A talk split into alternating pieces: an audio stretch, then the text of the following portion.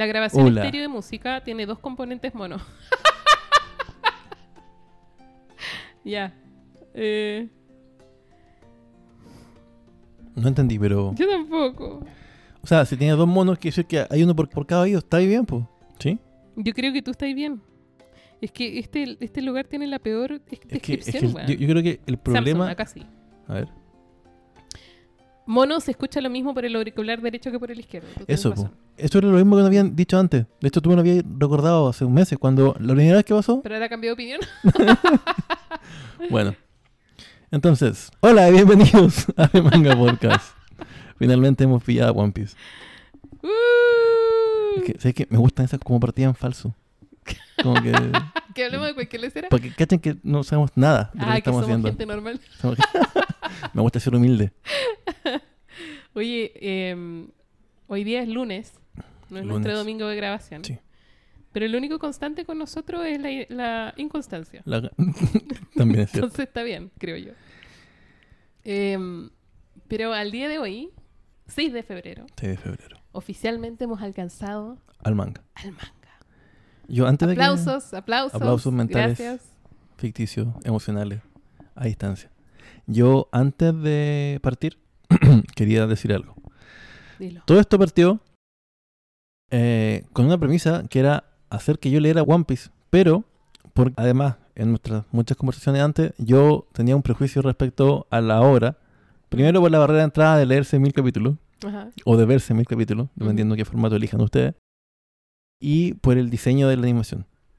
Esos eran como mis dos... No he vuelto a escuchar el capítulo 1 de hace más ya de un año, pero quiero decir que no sé si realmente pillemos o, o esto acabe algún día, pero creo que es mejor dar ahora como mi conclusión de lo que llevamos hasta ahora, de lo que he leído, de cómo ha sido esta, este, este viaje en el fondo.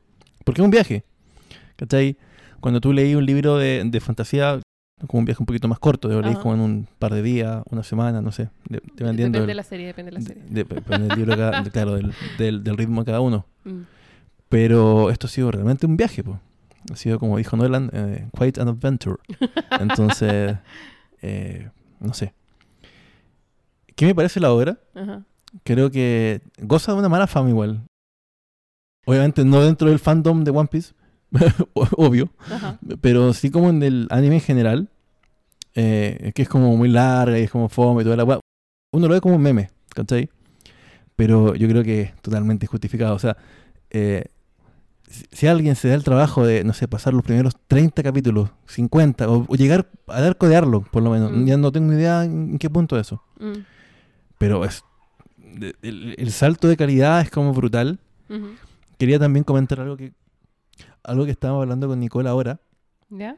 que era que eh, estos últimos temas que se han ido tocando en el manga son temas más o menos actuales, que probablemente Oda tal vez no los tenía en su cabeza en, allá, por el, allá por el 96, ¿cachai? ¿Ya? Bu- O sea, eh, bueno, ya para la gente que no... humilde one shot. Claro, para la gente que nos sigue, ya supongo que habrán leído hasta esta parte, saben que llegamos a donde Vegapunk y ahí él habla de un concepto similar al Internet. Anteriormente, eh, Chopper habló de los virus, ¿cachai? Son, ya, bueno, también estamos con el tema de la clonación, ¿cachai? Entonces son como temas que no sé si los tenía en su, en su cabeza cuando partió esto, pues, ¿cachai? Pero también la gracia de que una obra sea tan longeva es que te permite ir, eh, a lo mejor, agregándole cosas. Mm. Y ahí también se ve como la calidad del escritor, porque tú podías agregarle mil cosas que te tinquen, ¿cachai? Me pasa a mí creando weas como, oh, esto me gusta, esto me gusta, pero al final, ¿qué depuráis? ¿Y, y qué le agregáis, cachai? Porque Mm. si le agregáis de todo lo que vais viendo, de toda cualquier idea buena que se te ocurra, que deben haber miles, ¿cachai? A los gallos se le deben ocurrir 10 ideas buenas al día, ¿cachai? Ajá. Pero saber qué meterle y qué no, para no cambiar el, el ADN de la obra. Que es una obra muy larga, ¿cachai? Eh, co- conversábamos, por ejemplo, de por qué a lo mejor es un poco lento los primeros capítulos y ahora tiene como otro ritmo, ¿cachai? Y es porque también los tiempos cambian, ¿cachai? Hay que, Era- hay que pensar que One Piece es noventera, po. Era otra industria de Eh, anime, otra ¿cachai? industria, otro contexto de serialización. Exactamente. Eh, y también de cómo contar la historia. El- el- los chonen que habían en ese momento. eh, muy pocos, ¿cachai? Como, bueno, los que yo, yo sé, los que yo cacho, ¿no? Tampoco es que sea un erudito. Dragon Ball, Los Caballeros, eh, Slam Dunk, no sé, creo que es, eh, es como igual son como los Spokon, ¿no? Está Capitán Subasa, que son supercampeones. Y no sé qué otro. ¿Qué más había? ¿Cachai? no, eh, no había tantos referentes. po. Bueno, Eh, m- Masivo. Ma- en claro, tú, claro. claro. Entonces, como que ir construyendo un proyecto eh, en, en tanto tiempo, ¿cachai? Y cómo ha ido también ca- cambiando One Piece. Yo ahora que me puse a leerlo en Manga Plus, que te ponen los primeros tres capítulos iniciales, Mm. los, los vi, po. De hecho, de ahí te... Los releíste. Claro. De ahí también como que te dije esa teoría ridícula que voy a, voy a decir al final. Eh, el- eh, no solamente cambia la mano, porque la Mm. mano ha cambiado muchísimo. Eran mucho más redonditos los dibujos. Mucho más antes. Y tenían Y- los bracitos como fideitos. Exacto. Y uno no se da cuenta en qué punto cambia eso. Mm. Y uno, y uno- porque, no sé, pues, eh, es lo mismo. En algún punto, por ejemplo, Dragon Ball de la mano que venía como con más, más redondeada. Ese Mm. Goku del primer Dragon Ball Z todavía era como más redondo. eh, Contra los Saiyajin. Y después ya todo cuadrado, ¿cachai? No sé. ¿En qué momento cambia la mano de Oda? Eh, yo creo que habría que, que buscarlo también. Es digno también de como, de como estudio. Porque yo creo que ha cambiado de estilo varias veces. No solamente una. Pero también, lo, obviamente, alguien que dibuja todos los días Va mejorando. po. va mejorando. po, Sí, y va po. cambiando también su ojo, cómo percibe la Ajá. forma, cómo la va transmitiendo. Es que eso es muy interesante de un buen que hace cómic o que hace manga. Yo lo, lo notaba con el buen de Chingeki también, porque como, bueno, este buen dibujaba pésimo y ahora, bueno, igual, ahora es decente, ¿cachai? Eh, o uno mismo, cuando uno dibuja en, en el, en el colegio, en la mesa, ¿cachai? Cómo iba mejorando, cómo va cambiando tu mano. Es una forma igual de contar como una historia, Mm. de, de los cambios de la persona que, que lo está haciendo. Pero eso, me, a lo mejor me fui por las ramas, pero creo que es una obra que merece la pena eh, darle una Ah, más de vale, oportunidad. mil y tantos capítulos después, vale la pena leerlo. no, no, no, quizá en el 100 ya, ya valía la pena. Eh, ya empezaban, de hecho, a esbozar muchos de, de los misterios, porque Mm. al final One Piece sí es un shonen, sí es de pelea, tiene peleas muy buenas, hay Mm. peleas muy bien dibujadas, y ahora que veo el, arco de Wano están exquisitamente animadas, Mm. pero yo creo que más allá de, de eso, es un shonen de, o sea, sí, una obra de aventura. Pero para mí se ha vuelto como una, como una especie de como puzzle, se, ha- se ha- se ha vuelto como una especie de como misterio, así como un thriller. Yo de verdad estoy descifrando mil weas. Y mm, eso. Y lo último que diré, ojalá que no los eh, eche para atrás el, el estilo de dibujo. Si One. Piece tuviera otro estilo de, de dibujo, esta sería mejor que Berserk. Mira, con Cristóbal nos conocemos de los 2006. No, 2005, no, 2005. O sea, 16, 17 años. One Piece ya llevaba nueve años. Y Cristóbal nunca quería leer One Piece. Nunca, jamás. Y cada vez que hablábamos era como, sí, pero es que One Piece no sé qué. Y una resistencia, pero así. Sí, no, no. Brutal, pero lo hemos logrado. Sí. A esta altura hemos logrado Y- no solamente que lo lea, no solamente que le guste, sino que ahora me esté escribiendo a las 12 de la noche para contarme con las teoría. teorías delirantes que se le ocurren. Ay, es que está muy bueno. Así que yo, por mi parte, me voy por satisfecha. Sí, de hecho, te lo agradezco porque creo que el 80% de las ganas de hacer este podcast son, son, son tuyas. Inicialmente. Inicialmente. Ahora son mías porque... No, de hecho, ya, ya no son mías porque ya no quiero avanzar. Ahora quedé pegado. Mm. Como todos ustedes. Bienvenido. Bienvenido. Así que eso. Y ojo, lo dije. Esta weá es mejor que Berserk. Póngale otra mano y se come a Berserk. ¿Quién es? Bueno, ¿quién es Guts? ¿Quién es Guts? ¿Pensáis que.? Oye. Pero ojo, no, no. No que Vagabond sí. Pero sí que Berserk. Oh. Lo dije. Vengan da uno. Mala onda, igual que. Porque mira, no se puede defender ahora. No. Yo Debe estar muy preocupado por lo que dije. diré que. ¿Qué iba a decir? Ah, no, nada. No, nada. Estoy muy feliz. Muy De que feliz. estemos aquí, Digamos a acá. punto de leer el 1054, de que estés entusiasmado. Eh, Yoda, ah, eso. Yoda lo que tiene también es que el gallo es capaz de meter un montón de ideas que si a ti te las cuentan suenan Mm. No, eh, esto es absurdo. bizarras y absurdas, excéntricas, Mm. eh, incongruentes. Y sin embargo, es un maestro del tono y logra Sí. hacer malabares con 36 pelotas y no se le cae ni una, digamos. Ajá. Como que el gallo, creo que ese es su mayor talento. Eh, Creo que lo he dicho 36 veces Sí, pero también. es que es una locura. es, que- es que, es que de verdad que hay que decirlo. Bueno, también, entre medio, la semana pasada anunciaron oficialmente eh, la serie de, de Netflix, live action de One Piece. Ah, sí. Y esto sí que me da miedo. Bill Crew. Oye, soy de la generación de live action de Sailor Moon. La verdad que no. Mi vara es tan baja. Ya, pero Mi- igual. Mi, mi baja que, así como de horrorizarme, es tan baja que. Tranquilo, Pero mira, tranquilo. ¿sabéis qué? Lo único que me da comillas confianza, el que hace de Zoro, el mismo que hace Enichi, el live action de Rurouni Kenshin. Que Mm. creo que es el único live, live action. Esto también creo que lo he dicho mil veces. Pero es el único live action que encuentro bueno. Así que, puta, no sé. Tengo un 2% de fe. Igual hay unos buenos. El de Beck es bueno. No lo vi. El de Bakuman también, igual. Tampoco. Creo que esos que son como, como sin mucha fantasía. Sí, a los, que, salen a los que súper nadie le tiene fe. Sí. Pero Sí, de fantasía yo creo, o sea, me refiero con elementos fantásticos. Sí. El de Samurai que yo creo que es el mejor. Claro, porque era como más realito. pues, O sea, no, Más realito. no, no tenía como ni un poder mágico, pues, ¿cachai? Solo efectos prácticos. Oye, pasando a los comentarios, Ya, nos sí, escribió Vanessa Cifuentes dos veces. ya. Dos veces. Sí, nos escribió en el 31 y cacha que nos escribió justo cuando grabamos el anterior, entonces no lo pudimos comentar. Oh. Saludos. Sí, muchos saludos. Nos pregunta eh, qué es lo que vamos a hacer para que ya lo decidimos. Vamos a ir semana a semana. Sí. ¿Cómo vamos a seguir el podcast? Como ya estamos al día, a medida que salgan capítulos los vamos a ir grabando Ajá. y lo que se nos ocurrió es ver las películas Claro. y las vamos a ir sacando también como minisodios, en verdad. Eh, entonces vamos a tener más tiempo para discutir. Discutir. para para mm, debatir. y también vamos a seguir haciendo eh, otras series mangas. Igual si ustedes Claro. tienen, tienen alguna serie manga que se terminada, por favor, Mm. eh, que quieran que leamos, mándela. Lo otro que a mí se me ocurre ¿Ya? es hacer como, bueno, las teorías yo, yo creo que están siempre y ahora más que nunca vamos a estar detenidos mucho tiempo en teoría, pues si vamos a leer como de un capítulo a la vez.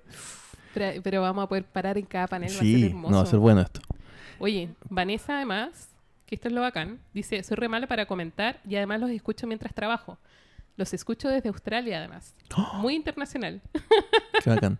Así que los escucho cuando sacan el capítulo porque es en medio del día acá. Oh, qué bacán. Qué bacán. Muchos Así que saludos. somos internacionales, ¿cachai? Qué buena.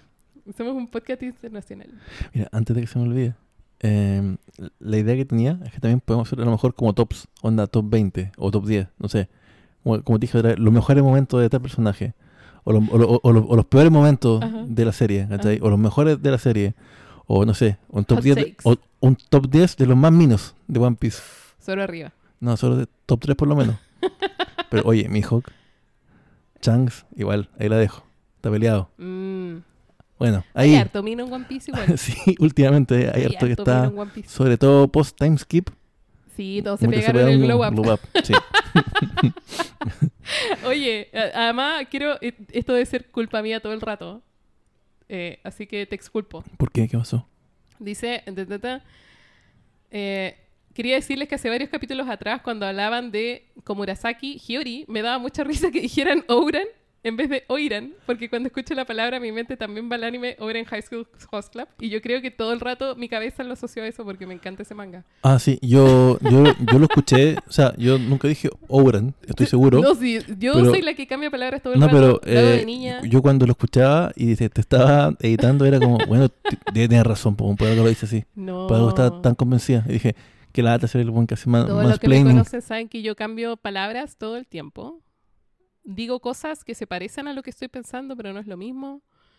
Eh, en fin, no lo voy a cambiar ahora, pero por favor avísenme, ríanse de mí, es todo parte de, parte de... Es parte del show. Es parte del show, sí, pero no lo hago a propósito, de verdad, es como una cuestión que... Yo por eso no parto los capítulos, es cosa que escuchen los primeros episodios y se van a dar cuenta por qué. Mejor no lo escuchen. Eh, y dice, y también quería decir que siempre los escucho y estudié japonés. Así que en ese capítulo, cuando se preguntaban si algún auditor sabía japonés, pues sí tenían razón.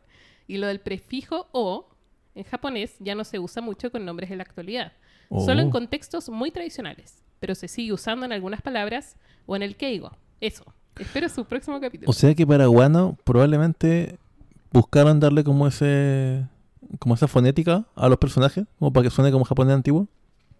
Como para, bueno, me imagino que por un buen que lo lee en Japón probablemente le hace sentido, pues como, oh, lo están hablando como en un japonés antiguo, ¿cachai? sí. Como si dijéramos vosotros. Sí, pues yo creo que todo el rato es parte del Vuestra contexto merced. cultural. Eh. Claro. Y nos escribió en el capítulo que subimos el sábado al final en vez del viernes. Oh, Porque somos pésimos programándonos. pésimo. es que, ¿saben que la, la- bueno, la semana fue du- durísima y no sé, como que está quedando la cagada en el país. Sí. Sí. Así que, bueno, eso. Como Eh. contexto, se está quemando como la mitad de Chile. Así que, Pero nos escribió ayer, de hecho, y nos puso penúltimo capítulo de ponerse al día. Cuando terminó Guano, todos teníamos la teoría de que Elbaf era la siguiente isla. Es verdad. ¿en serio? Sí, esa parte te la perdiste. no la alcanzaste a vivir. Todos pensamos que iban a ir a Elbaf. Eh, respecto a los nombres de los ataques, algo que hace Oda y muchos otros autores de manga es que escriben los nombres de los ataques para que se lean de una forma, pero los kanji que se usan tienen otro significado. Por ejemplo, el chiste con los ataques de Zoro es que si suenan como comida japonesa, pero los significados de los kanji representan algo más ecchi, como nigiri. Ah, o sea, sí podría haber sido que el- los ataques de solo sean por el sushi. Yo diciendo que el No, significado sí, real es el sí, bacán. no, sí, lo entiendo, lo entiendo. Pero el chiste es el, Claro. el, el sushi. O sea, yo me quedé con, con la mitad de la wea. Me quedé con el puro chiste, en el fondo. con la que quería confirmar, en verdad. Eso pasa casi con todos los ataques. Oda siempre está haciendo chistes de lenguaje en One Piece que se pierden en la traducción, en la traducción tristemente. Lost in Translation. El traductor del manga en Manga Plus siempre está de invitado a otro podcast que se llama The One Piece Podcast y siempre tira detalles bacanes de las traducciones y de qué cosas son ambiguas y qué cosas no. Por ejemplo, cuando el Gorosei dice que la fruta de Luffy tiene los poderes más ridículos, hay una ambigüedad en japonés, de que puede ser tanto ridículo de tonto, chistoso, etc. Y también de ridículamente poderoso. Mm. O sea, yo igual lo tomaba como, ridículo, como ridículamente OP acá. OP. OP. Gracias, Vanessa. Muchas gracias. Agradecido. Tan bacanes sus comentarios, además. Sí. Como que nos educa. Muy bien. Me gusta cuando, cuando me siento, Educado. Iba a decir inferior, pero no. Ah. no, no. No, muchas gracias. De verdad. Eso. Ya. Entonces, finalmente. Eh, ¿Partimos entonces? Partamos. Ya que debemos llevar dos horas hablando ya. No, Ah, sola- solamente 20 minutos. No, 17,52. Tranquila. Ya podemos hacer horas hasta los 20 también. Ah, También no. si queréis, Ya. Ya lo mismo, ya. Eh, partimos entonces con el 1054. Ujú. Se llama Emperador de Fuego. Eh, y acá Oda nos regala una portada color de los cuatro emperadores con Luffy en Gear 5. Sí. Que es muy bonito igual. Como que de aquí a esta parte, como que ha dejado de hacer portadas de capítulo con las mini historias paralelas. Y ha estado haciendo ilustraciones, ¿hay cachado? Y los títulos de los capítulos salen como en medio de la acción, en verdad. Sí. Mm. Yo quiero decir una cosa respecto a Aggie. Pero, pero, No, pero, ya, no, dale, dale. espérate que salga, po. porque parte el capítulo con Aramaki. Caminando hacia la capital. Estamos Sí. todavía en, Sí, sí, en Guano. Guano. No, salía Sí. bueno. Espiritualmente tú ya estás en otro lado, pero acá estamos en Guano aún. Eterno bueno. Aramaki, el toro verde, y eh, es interceptado en las afueras por los Akasaya, con los que pueden caminar en verdad. Claro. Eh, y acá vemos más en detalle al personaje de Aramaki, Sí, que se nos ha ido apareciendo poco a poco. de poquito. Eh, y Aramaki va caminando y va dejando florcitas a su paso. Cool igual. Uy, su poder es muy bacán. Como que el loco de verdad florece donde camina. Pero tiene, tiene el poder de la fruta bosque bosque, nos dicen Sí. después. Que, que es tremendamente poderosa. Y tiene capacidad, su capacidad para gestionar emociones es cero. Como que el, loco está como callado o furioso. Sí. Como que no tiene alternativa. O sea, él realmente es como que es la fuerza de la naturaleza encarnada. po. Sí, como que levanta bosque, levanta ramas. Igual lo encontré muy bacán. Como poder, Mm. muy bueno. Y, y tiene, por, la- por los diálogos que tiene, eh, su noción de justicia es un poco más extrema que la de eh, Sakazuki, Sí. que la de Akainu. Bueno, encuentro que él es como un simp de Akainu. Como que se quiere ganar su, su aprobación así como a todo. Claro, pero tiene estos comentarios, por ejemplo, cuando agarran los Akasaya les dice ustedes no tienen derechos humanos porque Sí. su país no es parte del gobierno Sí. mundial, ¿cachai? Como que su noción de justicia está perfectamente alineada a la legalidad. Sí. ¿Cachai? Como que no. No hay grises. Mm. O, hasta ahora pareciera que no los hay. Eh, y tiene también este sentido de superioridad, como si estuviera esta noción de justicia alimentada por el ego. o, o no sé si el ego, pero al menos como de, de su conciencia de que él es superior a los demás. Sí. Entonces no solamente es legalista, sino que es tremendamente jerarquizada. Como cuando le da poder a alguien que no estaba preparado para tener poder. Eso siento yo. Mm. Solo eso. Pero igual es interesante, me, me recordaba, sin, sin, sin el cristianismo obviamente, pero me recordaba ya verte un poco de Los Miserables. Como este tipo de personajes que no concibe, no concibe ninguna ética externa a la ley, ¿cachai? Mm. Bueno, otra cosa que tiene, aparte de su incapacidad de gestionar sus propias emociones, es su incontinencia verbal. El loco se pone a monologar Sí. sin parar. Eh, y ahí se tira un montón de comentarios que son, son también reflejo de lo exitoso del adoctrinamiento, ¿no? Es como los dragones celestiales son los dioses del mundo, Sí. ustedes que están fuera del gobierno mundial no tienen derechos humanos, por lo tanto lo que pase con usted Da lo mismo. da lo mismo. Eh, no me culpen, así es como funciona el mundo, ¿cachai? Como... eh, es, es muy banalidad del mal, ¿cachai? Sí. Muy arentiano el concepto, pero quizá también tiene esto de que el loco está ahí en guano, pero sin permiso. Que es la impresión que te da. Mm. Como que él está tratando Se de ganarse un suya, poroto sí. frente al, frente al Mm. general, digamos, al almirante. Porque además, apar- aparte de que su boca justifica todo en base a la ley, tú cachai que el personaje le encanta, cachai como, como, Es, como un- es que como un que disfruta eh, sobrepasándose, como Mm. ejerciendo poder o abuso de poder. Eso. sí po sí po y no tiene obviamente mucho concepto de proporcionalidad tampoco No, po. como que ay deja la escoba al tiro Eh, bueno su fruta es obviamente una logia Eh, y se tira entre otros comentarios maravillosos la humanidad ha sobrevivido definiendo al inferior la discriminación crea consuelo así como Es un personajazo. Sí, me gusta así Aramaki. Creo que tiene harto potencial para ser villano. A mí me cayó como el hoyo. Pero no tiene por qué caerte bien para ser un No, villano o sea, de hecho, es la gracia de que sea. Quizá, y eso lo hace ser un buen villano, po, Mm. que me cae como el hoyo. Pero. Bueno, no importa, mejor sigue. Dilo- ah, yo después voy a disfrutarlo de lo que le pasa. Bueno, los Akasaya lo intentan con todas sus fuerzas, pero no se la pueden contra él. Como decís tú, es una fuerza de la naturaleza. Mm. Es como una avalancha, es una luz, es todo. sí, Y más encima tiene como esto, genera como estas especies de lianas Sí. con las que les, les chupa la vida, sí, como que los seca. complicadísimo. Eh, igual, me gusta cómo pelean los Akasaya, que es como. Más que nada, como. Es como que estuvieran en deuda de honor con los sus compañeros que están recuperándose. Mm. con la tripulación de Luffy, de Kid, de Lo, que si bien más eh, adelante vemos que estaban bien, perfectamente bien y podían haber actuado, Mm. pero por un lado ellos se sentían como en deuda, pero también estaban tratando de que de poder por su propia cuenta defenderse. Y Luffy que estaba mirando también como que yo ent- entendí que estaba respetando ese deseo de ellos. También Yamato va a prestarle ayuda, que yo creo que hubiera sido suficiente. Pero Momo le, le pide que por favor no, que, que si no en qué momento eh, él puede como que garantizar que puede defender Guano si es que ellos se van. Sí. Y Momo queda como... eh, da como... ¿Cómo se dice la palabra? Estoy muy malo para, para hablar hoy día. Español. Momo da como pequeños pasitos de, Sí. de crecimiento ya Sí. no solamente personal, sino como de, Como líder. de saber eso, de líder, pero también saber usar su fruta. Porque empieza a tirar Mm. como esos rayos que ahí recién empiezan como a hacerle daño. Sí, a- al sí, porque de hecho Raizo le tira un jutsu de fuego. Sí. Un catón. Y, Claro, un gato.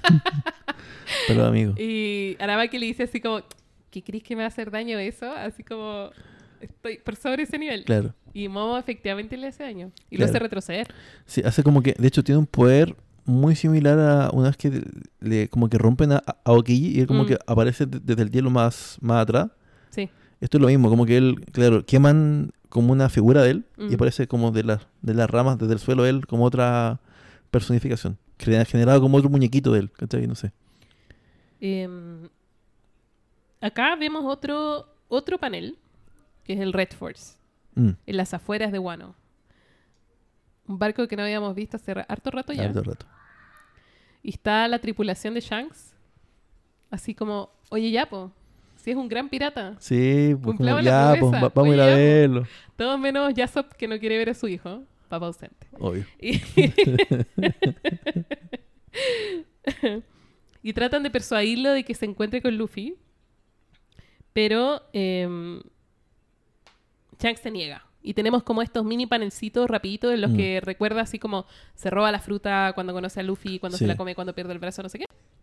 Em, y tiene una conversación y nos enteramos que Bartolomeo, que habíamos visto en las portadas, todavía está armando jaleo en el Sí. territorio de Shanks. Entonces deciden ir a, a darle una paliza, en verdad. Pero Shanks se sienta, se toma un vaso de sake y mira a Beck Beckman y le dice, vamos a reclamar el One Piece. Uh, yo te mandé esa weá y dije, oh, yo sabía, si weón podía haberlo hecho. ¿Sabía dónde estaba la weá? Yo estoy seguro que, que él sabe dónde está la weá. Ahora, la pregunta es esa, ¿no? Mm. ¿Por qué no lo hizo antes? ¿Por qué no lo hizo antes? La respuesta probablemente es eh, porque la fruta no había despertado. O tal vez la, la respuesta es porque el personaje principal es Luffy. no, no sé. No, eh, yo, yo Pasa creo que, que... yo porque- pensaba, si Chang se roba la Gomu Gomu a propósito, Mm, sabiendo lo que es, Sí, podemos argumentar o no si es que Luffy fue un accidente o fue parte del plan. No lo sabemos. claro. No es importante en este minuto. Lo importante es que la fruta en sí era un objeto que Shanks quería. Claro. Quizá sabía su importancia. Em, y quizá ahora que el dios Nika ha despertado, ahora es el minuto Exacto. en el que ya no va a estar muy temprano cuando vaya Como, lo, donde como lo Roger que le fue, pasó a Roger. ¿cachai? Sí. Puede ser, ¿o Sí, no? sí, po. Porque también Shanks es un gallo que tiene muchos secretos. O, o más bien, no es que tenga secretos, sino que no lo conocemos mucho. Como que nos da la impresión que es un personaje que sabe mucho. Mm, No solo de política, sino que también de los secretos del mundo. No sabemos qué es lo que le dijo Roger antes de irse, Sí, que de lo dejó llorando. Claro. Eh, no sabemos si sabe lo que vieron los demás cuando fueron al Aftel, porque él y Baggy no fueron. Pero no sabemos si es que no le dijeron tampoco. Eh, ¿Cachai? Entonces es una posibilidad que él efectivamente tenga la información y es una posibilidad que él la haya obtenido durante su vida como pirata. De nuevo, no sabemos, ¿cachai? Pero, pero el, que, el que ahora, en este minuto, este día, cuando el Gear 5 despierta, él llega así como, y ahora sí. Mm. ¿Sabéis que yo igual siento, y lo sentía como desde el comienzo, que hay como una especie de, sí, figura mentora y todo, pero igual es como una como rivalidad Luffy, como que él lo invita a ser pirata, lo motiva y todo, pero es como, como que no sé, a lo mejor es como el buen estaba muy aburrido y quería como un, como un, como un rival de peso, ¿cachai? Y vio en este cabrón chico la, la voluntad que vio en su capitán en su momento. Sí, Porque, po. piensa, si él va por el One Piece, Mm. va por el objetivo que Luffy quiere, ¿cachai? Es como... Eh, eh, Pero no lo... no- mm, Porque la promesa de encontrarse con Luffy, dijimos, eso de como ya, nos vamos a volver a ver cuando tú seas un pirata de renombre. No, cuando seas un gran pirata. Eso. Yo creo que eso bueno implica como cierta pelea tal vez, ¿cachai? Mm, O cierta batalla en el fondo, porque Sí. no pueden, o sea, ya a lo mejor pueden llegar dos barcos al, al after, ¿cachai? Puta, sí, bueno, así, no sé, pero eh, no o sea, sé. yo igual creo que la, que la gran guerra que se supone que viene es la guerra por el One Piece, po, Sí, po. porque estamos todos yendo para allá. Mm. ¿Sí o no? Por otro lado, lo, que- lo que te decía la semana, que yo siento que hay muchos paralelismos como con la tripulación de Barba Negra versus la de Luffy. Es como que aquí Mm. también va a haber, eh, o sea, si él no es el malo final, va a sus tanks, ¿cachai? Pero siempre, siempre, desde la introducción de Barba Negra como personaje, siempre ha habido como una especie de Sí, reflejo. Mm. Pero claro, yo creo que, yo creo que va la última gran guerra que se supone que va a remecer el mundo. Sí. eh, yo creo que va a ser la guerra por el One Piece o, o por ahí, digamos. Pero mm, pero yo creo que, que esto de ir a buscarlo ahora es porque ahora es tiempo. Sí, ahora, ahora sí puede. se puede, ahora es útil. No sabemos qué es el One Piece tampoco. Mm. ¿Será como estos switch del Mario Bros? Que si tú lo apretáis, baja algo así ¡pum! y baja toda la red line. O sea, yo creo que sí, po, el que se llame One Piece, varios especulamos que tiene que ver con la unificación de los mares. Eh, o la unificación del continente, Mm. o otra cosa, ¿cachai? Eh, como que otra alternativa es que el nivel del agua esté alto. Porque, por ejemplo, ahora, ahora ya si baja el nivel sabemos. del mar, eh, hay un continente gigante, no tengo idea. Porque sabemos que hay una parte de bueno que estaba eh, sumergida. po. Guano está bajo el agua, claro. Sí, po. Entonces, y si antes había hielo y todo era hielo y se derritió y, subió, y su- subió el agua y por eso ahora como que hay islas, ¿cachai? Y en realidad todo está como bajo el agua. Y hay otro elemento que especulábamos mucho y que ahora confirmamos, que es que One Piece, como la rueda del tiempo, es un mundo poca- apocalíptico. Bueno, todo esto para decir que, Que que quería hablar de ese, ese panel en el que Shanks va a ir por el One Piece, pero también nos ubica Shanks en la costa de Guano. Y tenemos también otro elemento dando vueltas, porque acá, cuando nos estamos yendo de Guano, eh, Oda nos empieza a meter el mundo exterior, que Sí, llevamos hartos poquito. meses sin ver. Sí.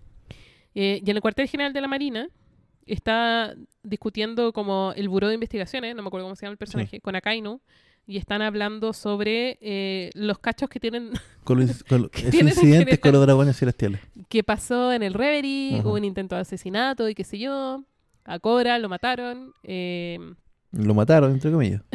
No sabemos si. eh, y Akainu está discutiendo con el Tensei de que no pueden seguir dejándolos hacer lo que quieran al ejército revolucionario, pero que no tienen tropas suficientes para hacerse Mm. cargo. Están totalmente sobrepasadas por todo lo que está pasando.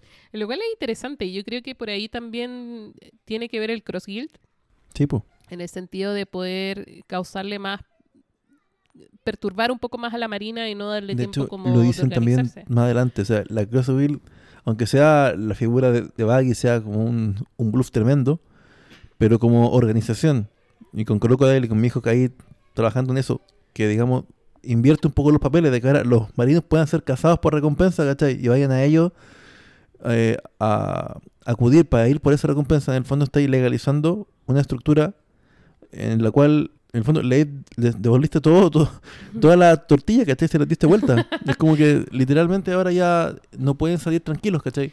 O sea, yo creo que realistamente los importantes y los fuertes No, igual que los piratas, como que no a Luffy le da lo mismo si andan si tiene No, 3000, ya- ¿cachai? ya Como le da lo mismo, igual que a es un tema de prestigio. Blanca, le da, lo- le da lo mismo. Pero para los piratas chicos sí, para los marinos chicos sí, ¿cachai?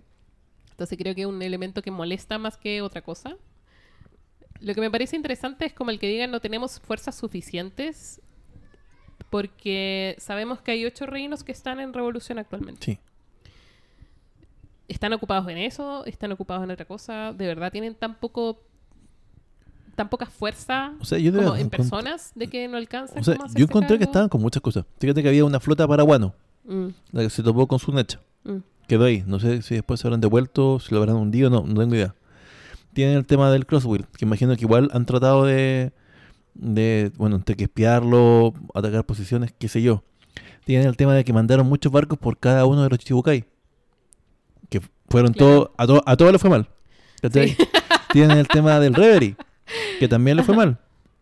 Claro, pero eso es ahí Eh, en eh, In the House. ¿Cachai? Pero eh, entonces como que Mm. tienen el tema de Luffy, que ya derrotó a dos Yonko junto con los otros dos Supernova. Ajá. Low Equip. Entonces, como que si tiene muchos problemas. Yo, como cuando, como cuando que eh, Akainu lo, lo decía, era como, bueno, de verdad están cagados. Así como que tienen problemas por todos lados. Mm. El bote le hace agua por todos lados. Sí. Y está también lo de Sao, que casi Así que quedó. sí, po, que quedó elevado casi como una figura mesiánica. Este Flame Emperor, ¿cachai? Entonces, Eh, sí, el emperador de fuego. En el diario sale Sabo, de hecho, y sale que Sabo asesinó a Cobra. Mm. Cobra es el único rey de las 20 familias originales que no subió a Marilloa, sino que se quedó como un ser humano. sí. Eh, y eso es tomado como también eh, refuerzo de la declaración de guerra que el ejército revolucionario hizo contra los dragones El celestiales. mundo. Ahora, agarraron a Kuma y arrancaron. El tema es que en algún minuto pasa algo más, porque cuando vemos al ejército revolucionario conversando, cuando está Dragon y los demás Sí. oficiales, está Kuma, está como con fallas, está como mal funcionando, Está como en suspensión. como en Cuando glitch, dejáis el- cuando como glitcheando claro. un poco, pero Sabo no está. Mm. Eh, y no está al punto de que los que viajaron con él tampoco saben si Sabo lo mató o no. Por lo tanto, estuvieron separados harto rato. Sí. Eh, y pasa otra cosa, que es que nos dicen que Vivi desapareció. Bueno, también entre medio supimos que Barba Blanca trató, o sea, Barba Negra trató de atacar a- al ejército revolucionario en Báltico, ¿te acordáis? Solo Mm. que ellos pudieron huir. Sí, pero ahora están en el No, Kamabaka. claro, claro, pero-. De esa vez tampoco nos contaron qué pasó. Como que s- No. asu- asumimos que ellos arrancaron, pero es muy raro que un enfrentamiento así de grande haya pasado sin nada interesante. Es como, no, se fueron antes. No sé, raro. ¿Cachai? raro. Oda, Oda no funciona así. A veces sí. ¿Es así? Sí, de hecho, ponte tú. Ah, bueno, cuando se iba a enfrentar Kaido con Shanks, llegando a la, a la guerra y al final... Eso iba a decir. No pasó nada. Sí, perdón, perdón. No, se enfrentaron. pero quedó ahí. Y por eso Shanks llega tarde. Mm. Pero quedó como Y no que... lo vimos. No lo vimos y fue como, ya. Pero supimos el resultado. Mm, sí. Kaido quería ir a armar jaleo. Shanks los para, los repelen y llegan tarde a Amarillo. Hubiera estado o sea, bueno. Amarillo a Hubiera quedado la cagá. Ahí sí sí hubiera quedado la cagá. ¿Te imagináis toda esa guerra? Más Kaido y Shanks. No, queda Pero ¿cachai? El, mun- el mundo sigue funcionando que nosotros no lo estemos viendo como, eh, como lectores. La cuestión... eh, ya. No sabemos si Vivi... Porque hay varias opciones. hay varias opciones. Porque Cobra nos dicen que está muerto, pero a la One Piece yo no, yo no creo en muertes hasta que no vea el cuerpo, digamos. Y a veces hasta viendo el cuerpo uno tiene que dudar. Entonces, eh, podemos asumir que está muerto efectivamente, y ahí la duda es que él lo mató, porque todos sa- a- sabemos, asumo, que Que Sabo no lo no mató. fue. De hecho, Sabo después lo dice. Yo, yo no fui. Lo cual era obvio. no tenía Entonces- decirlo. ¿Quién lo mató? ¿Lo habrá matado Imu? ¿Lo habrá matado alguno de los Gorosei? ¿Del Si es viejo que lo mató. feo? ¿Lo habrá matado alguien del CP CP0? No tengo idea. ¿Habrán agarrado a Vivi prisionera? ¿Estará Cobra con su hija presos en algún lado? Al lado del gorro paja. Metido dentro. ¿O habrán arrancado con Sabo? ¿Habrán matado a Cobra y Oh. habrá agarrado él a Vivi y habrán huido? Asumiendo también que Emu en algún minuto andaba con la foto de Vivi en la mano. Sí, po. Sí. De Vivi, de Luffy. ¿Cachai? mm. ¿Estará presa Vivi en verdad? Y de Baggy, ¿no? Nada con la foto de Baggy. Pues que la gracia de Baggy es que lo subestiman. No se van a dar cuenta cuando sea rey de los piratas. Baggy va a llegar al, al One Piece, yo estoy Sí, seguro. pero sin querer. Sí. De hecho, Bueno. se va a dar cuenta después cuando alguien más Mm. le diga, "Ga- eh, Baggy, ese es el One Piece. Maravilloso. Baggy el verdadero prota de esta weá. Al lado, un tal Luffy. Em, bueno, todas esas son preguntas. Mm. Luego vemos en Guano, que esto es súper interesante. Vemos a Lo, a Robin y a Tengu, al, al viejujo, Sí.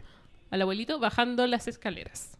Están bajando hacia donde está El poneglyph. oculto el poneglyph rojo. Em, y acá hay un minuto en que paran como a mitad de una escalera y se ve una luz. Y Robin y Lo se asoman por una especie de ventana. Es raro eso. El dibujo se ve raro porque es como un corte de la wea y es como que están mirando a través de un vidrio. Parece un vidrio, ¿verdad? Pero ah, pasa cantidad de agua. La presión del agua debería romper el vidrio. También es una ciudad abajo de otra... Ok. Mira, el personaje es, es- es de goma. Perfecto, ya. No me hago más preguntas, ya. Listo. Capitán obvio. Ya, perdón. También está sumergiéndose en una Mm, Sí. montaña, Michael, eres una piedra Hay que entrar en la ficción. Se me olvida. Esto es ficción. Pero me da risa porque tu mente arquitecto como que te, te traiciona a veces. Mm. Y es como, Sí. no, esa estructura no se sostendría. Ah, Mm. mira las, las rodillas de ese elefante, imposible. Entonces, lo, lo complicado que hacer esos cuernos que tenía Onigashima. se- bueno, son tan grandes que la cantidad de fierro que hay que meterle dentro para que no se partan por su peso. no. Pero yo sigo apostando que eso es un cráneo real. Ah, bueno, sí. Aunque Sí, nadie así- esté conmigo. No sé, así puede ser. De, puede ser de Or's Grandfather. Sí, otra cosa, no tengo idea. Me encantaría que fuese un cuerno real, de hecho. O- que fuera otro Or's, Un cuerno, un cráneo. un cráneo. Con cuernos. con cuernos. Vieron que a veces digo palabras que son parecidas a la que quiero decir, pero no es la que quiero decir. Bueno, Tranquila, me pasan Llegan- cosas peores. bueno, lo que ven al fondo es el eh, eh, es Tokio, Tokio Cero. Claro. es el guano de 800 años atrás. Eh, Totalmente preservado porque es agua dulce. Y eh, asumimos que está hundido por Plutón, ¿o no? ¿Asumimos Eh, todo eso? Yo no lo asumo. ¿Por Yo en- entendí que. Yo entendí que el, el Mm. les dijo que más abajo, si seguían bajando, estaba Plutón. Sí. Explicó que como crecieron los muros, como quedó todo como con agua. Como que al final quedó como ¿Pero por qué crecieron los muros? por Plutón, tal vez. Eh, Eso especulo, po. pero nos dijo el viejo que él no sabía dónde estaba. Ah, Plutón. perdón, yo, yo entendí como que Plutón había inundado todo, así como de una. No, yo, yo entendía que eso era lo como que subía o bajaba las cosas. Lo que dice es que cuando Plutón se active, comillas, lo que sea que significa eso, Ujú. Eh, ahí se derrumban los bordes y por eso Oden cuando decía derrumben los bordes, era como literal y figurativo, digamos. O, o bueno, ver Plutón entiendo que acá hablan de que es un barco, po. Después- Frankie dice que, eh, que eran como los planos que Sí, él había visto. ¿cachai? Asumimos que es un barco, Un barco. porque le dieron los planos a un eh, ingeniero un- naval. De barco, claro. ¿Cómo se llama eso? ¿Ingeniero naval? O chip, eh, Un shipwreck. chip algo. A un ingeniero naval, a un dibujante que de barcos. gente.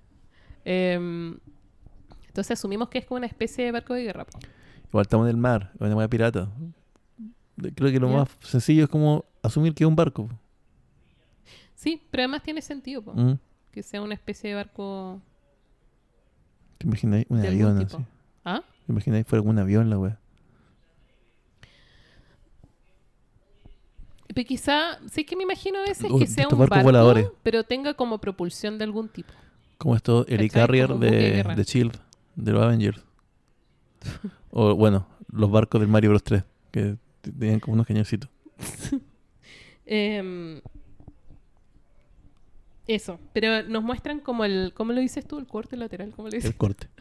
El corte del- de la isla. Y tiene como... Está muy bajo el agua. Mm. Muy bajo el agua, súper buena la descripción. Y Sumergido. es como una especie de bol. Así. Es como una muralla de tierra muy hondo, otra muralla de tierra. Y al medio tienes como Fuji, el monte y Fuji. el guano real. que y el guano actual. Está ahí. Y está como todo en una especie de tazón. Sí. Em, bueno, leen el poneglyph. Ahí se dice dónde descansa Plutón, pero que el viejito no sabe dónde está, entonces em, Lo cual me hace queda ahí, pensar, digamos, la información. vamos, o sea, lo que me hace pensar que igual queda, un- queda su resto, porque vamos a tener que volver a Guano en algún momento, me tinca. Si es que activamos la- las armas de destrucción masiva, claro. Pero es que Yamato se, va- se quedó acá, po. Entonces va- vamos a tener que volver, po. O sea, Por quizá, ellos. quizá queda Por cuánto, Yamato. quizá queda cuánto tiempo. Ojalá mucho, po. ojalá queden años. Pero él dijo que este era como el último. Y ya estamos llegando como al... Claro, pero Ya, igual, este weón eh, en un arco se echa tres años. sí, po. Mm. Sí, que se inspire. además- Pero además la- las sagas tienen varios arcos a veces. Ah, es cierto. Yo estoy puro diciendo que dure caleta esto. No tengo ni una prueba, ni una evidencia. Que sabes que yo, yo ya me temo por mi vida, no sé. Y, a ver, ¿llegaré a los 40 años para ver eh, el final de esto? No lo sé. Mira, si queréis un, como un motivante para poder tener una vida sana, es. One Piece, ¿cachai? Para que Mm. viva lo suficiente para poder saber qué es One Piece. Mm. Y ver el final. Eso es lo que quiero saber. Y ver a es. Brooke encontrarse con la Boon. Y Oh, ver a ¿verdad? Nami dibujar el mapa del mundo. Y, Y ver a el, Sanji en el All All Blue. Cuando se caiga la Red Line y todos los mares sean uno solo y pa, Red Blue. Y Zoro eh, ser el mejor espadachín. El mejor espadachín. Eh, y no hayan enfermedades porque Chopper, Mm. el cool las va a curar todas. Y Luffy que, que quiere que... Eso mismo, Pero cuando sepamos, de hecho, claro. va a ser... ya. Eh, Aramaki sigue monologando. En guano. y les, les tira el clásico, si me traen la cabeza de Luffy los dejo tranquilos. Sí. Absurdo. Absurdo, nadie, nadie hace caso, obviamente. Eh, y Momo acá, como decís tú, tiene estos momentos de crecimiento. Él reconoce que no puede pedir ayuda, Mm. que tiene que ser capaz de hacerse cargo, porque si no, no solamente no va a poder proteger a su gente, sino que Luffy no se va a poder ir tranquilo, Sí, básicamente. Eh, y ahí logra lanzar los rayos tipo Kaido, Sí. lo cual es muy cool. Muy cool. Y la pelea no alcanza a desarrollarse bien porque del mar viene un pulso de haki. kilómetros. Qué brutalidad de Shanks. ¿Qué, ¿Qué onda este hombre? ¿Alguien le dijo que no se puede pasear desnudo por un manga? Por favor, hombre, vístase. Shanks- Viejo sabroso. Bueno, Aramaki se arranca, así como que se le hace y se Obvio, va. no, se, se, se cagó sus pantalones. Y Shanks le alcanza a decir en su mente, no Sí. sé, telepatía, le Como dice tanto como, miedo le tienes a la nueva generación. bueno, es muy... ya, no Muy importa. buena. Es muy buena. Shanks es Tanto muy tiempo bueno. le tienes a la nueva era. es Muy Oh. bueno. Eh, y ahí vemos este panel que decías tú que está como en, en el borde. Está Jinbe, Zoro, Sanji, Luffy. Sí, como está mirando igual. Y conversando así como, ah, sí, va todo bien. Ah, qué Mm. bueno. La. Todo tranquilo. Y alguien dice, oye, ¿y quién será este- esta onda de Haki? Y Luffy dice, mira, se me viene a la mente una cara muy familiar. Sí. Y dije, oh. Na, na, na. Y acá tenemos como varios cabos que se van cerrando. Cat Viper y Dogstorm le dejan a Carrot Sí, so completo. Em, en un acto totalmente irresponsable. pero ella lo dice, así como, oye, no soy eh, la más adecuada. Muy Soy la más irresponsable. Igual irresponsable. Em, pero igual a esta altura las lealtades de ellos dos están en guano igual. po. Ayudar a... Y de hecho, e- entendemos por qué están bien. en bueno. Mm. Así que, no, está bien. Y se lo ganaron, si ya están Sí. viejitos ya. po. Pobrecito. Em, Tsukiyaki, el, el Tengu el viejito, se revela, se re- sí, se muestra frente a sus nietos, que están muy felices de verlo, se abrazan, lloran, y tenemos este momento eh, hermoso en el que todo el mundo se había dado cuenta que Tengu era él en verdad, menos Kinemon. Menos Kinemon. Porque el viejito dijo, yo creo que no pude haber engañado a, los a Kasaya. Mm. Y bueno, no lo hizo. Pero a Kinemon sí. Y tenemos este panel en el que están los Mugiwara como descansando, conversando de lo que Robin vio en el subterráneo. Y, mm, y acá hablan de Plutón y Caribú, que es literal este mono pegajoso que Sí. se nos ha pegado todo este rato y no se va. Desde... ¿De Rosa? Sí, pero lo conocimos en Fishman Island. Ver- ¿Verdad, en, po? en Shabaudi, en verdad. ¿Verdad? Es la... Que el que Que- se quería unir a los falsos sí. Mugiwara. Y A a Luffy lo que desagradable dice, oh, le daré esta información a cierta persona. Sí. No sabemos quién es. No. Interesante, igual. Pero probablemente está trabajando para alguien. Ah, Igual él tenía como un hermano que se quedó ahí. Ya, pero el No hermano sabemos. era como más Dufus que él. No, era penca, sí, pero a lo mejor él también trabajaba para alguien. No sé. Em, No Dufus. y cambiamos el panel, nos estamos yendo. Está Luffy, Kid y Lo discutiendo, obvio, Mm. sobre hacia dónde se van a ir. Esta parte es muy buena. Me encantan estos tres. Están todos en el puerto Tokage Sí. y lo dicen todos al mismo tiempo. Eh, Luffy y Kid dicen al medio, Mm. quiero irme por el medio, eh, y Lo dice al noroeste, Mm. que es lo más central en verdad, que es la mejor opción. Y los demás hacen, ¿cómo lo hacen? Al cachipún.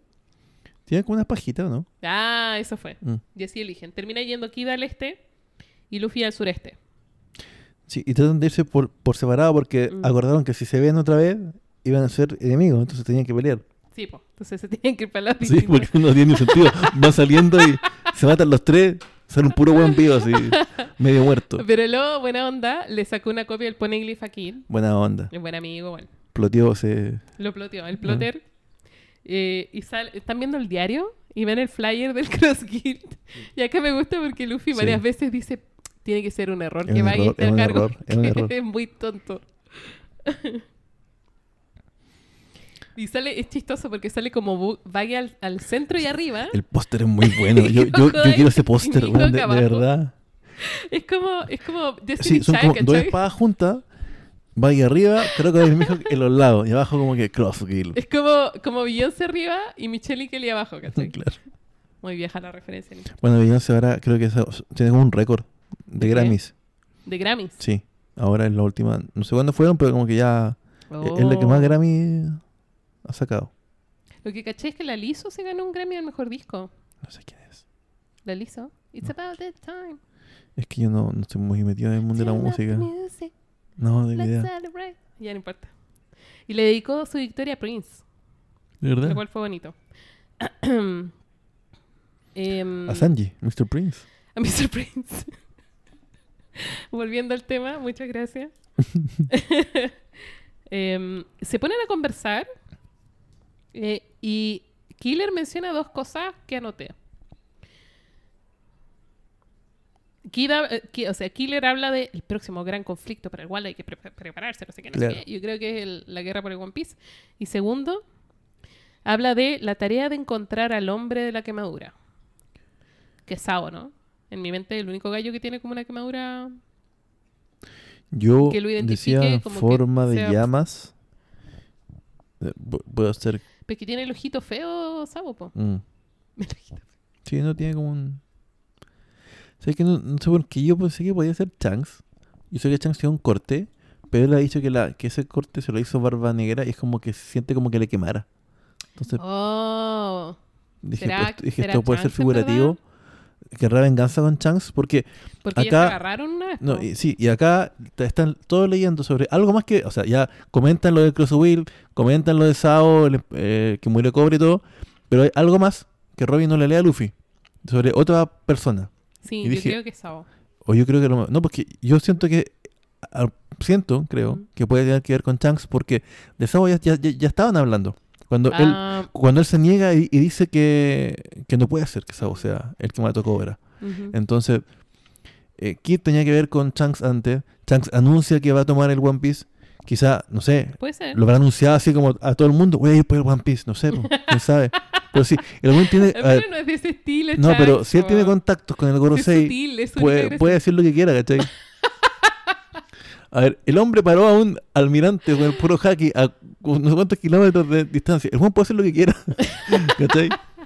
Pero es sutil el hombre. Sí, pero eso, yo como que lo tomé como que Robin le va a decir algo a Luffy, le dice, Mm. eh, hay alguien más acá que conoces, ¿quieres que te lo lea? Y me dice, no, si no es importante, no me lo leas. Y, Mm. y no se lo lee. No sé por qué pensé que tenía que ver con Mm. Shanks. Lo pensé, porque de Sao ya estaban hablando. Por eso yo pensé que el tipo de la cicatriz era Shanks. Pero es una idea mía. Yo no sé. Es que no sabemos. No sabemos, po. No No, sabemos. po. Ahora literal no sabemos. Yamato, Yamato eh, como dijiste tú, decía quedarse en Guano. Me rompió el corazón. Tú estabas súper emocionado. Estaba emocionado. Y yo ya sabía que no se nos unía. Oh, qué lata. Que sabes que la encuentro muy bacán como Es que es personaje. muy bacán el Es muy bacán el personaje. personaje. Y de hecho, me encantó mucho más ahora que vi la parte animada de ella con Takaido. ¿Mm? Está animada de forma exquisita por un animador francés, ¿Ya? que es como freelance. No, no es que no, no habían explicado a nuestros auditores la semana pasada que están como que contratando mucha gente desde afuera. Ajá. Y estaba viendo en YouTube un compadre que hace como análisis de animación ¿Ya? y este bueno se mandó como una secuencia cuando como que... Bueno, pero mira, te la mando porque está... Las palabras sobran. Ah, Hay que verlo. Y Yamato sale muy bacán. Bien. Así que qué pena que no se une. Em, acá hay, eh, Momo está súper picado. Más bien que está sentido, porque no se despidieron de él. Se despidió de todo el mundo menos de él. Sí. Entonces va Momo y Kinemon así furiosos al puerto. Em, Quedan con Yamato también. sí, pero los que están enojados es... Claro. No, estoy, Yamato va, va como echando la talla. Yamato así. ya, sabía, No, ya había nada. hablado con ellos. Sí, po, po. ¿cachai? Está y de hecho le dice, no, ya hablé con ellos, me voy a quedar, ni un problema. Para echarle más sal. Em, y todo esto para decir que al final ya se abrazan y todo. No, no se abrazan. Pero se- hablan. eh, y Luffy lo reconoce como un hermano chico. Sí. Y es muy tierno ver que lo reconoce como un niño. Espero que no muera. Y le da... No, pues si se le mueren los hermanos grandes, no los chicos. Por eso, espero que Luffy no muera. Ah, ya entendí. Y, Entendí esa referencia. Aún me duele. y le da su bandera. Sí. Igual que en Fishman Island, lo reclama como territorio. De los muy iguaras. Eh, y ahí se lanzan por el precipicio. Esta parte, oro puro. Es súper chistosa. Porque iban a ir por, la, por el ascensor, Mm, que es el que nunca vimos al final porque nunca lo usamos. Sí. En el que tú puedes bajar de guano al océano. Sí. Había uno. Este guay eh, eh, es como igual que en Skype ya. Había como una ruta segura, así como una ruta, ruta turística. Por favor, sube por Bueno, acá. Y Killer les dice así como, ay, van a bajar por el ascensor. Es como, "Uh". ay, Y las no caras se que vayan a ponen. hacer daño. Las caras que ponen son brutales. Y como uno toma súper buenas decisiones cuando está picado, Ah. se tiran al vacío. Todos se tiran así. juntos. Son muy chistosos. Mm. Em, y ahora estamos a, a bordo del Sunny. Eh, Luffy está castigado por Sí. haberse tirado al vacío. Y acá la única gracia es que Es que Nami empezamos a tiene ver... jaque del rey. empezamos- Jimbe dice, ¿qué? Tiene jaque del conquistador. em, vemos las recompensas actuales. A todos les subieron Sí. la misma cantidad de millones. Em, tu, tu, tu, tu, y sale como Emperador del Mal. Mugiwara Luffy, líder de la flota de 5.600 Claro. hombres y sus nueve oficiales. Claro. Ya, pero a Chopper le subieron a mil. Pobrecito. Sale todavía como mascota, pero al mismo tiempo sale como doctor. Yo Sí. creo que es súper discriminador igual Eh, porque... yo, yo creo que yo lo de Chopper no me lo tomo en serio. Me lo tomo ya como que es, pa- es como un meme y es como para alimentar el, el chiste nomás. Ya no, no, no es que el Chopper valga eso, sino que Bueno, el pobre parte Chopper del meme. Sigue valiendo poquito.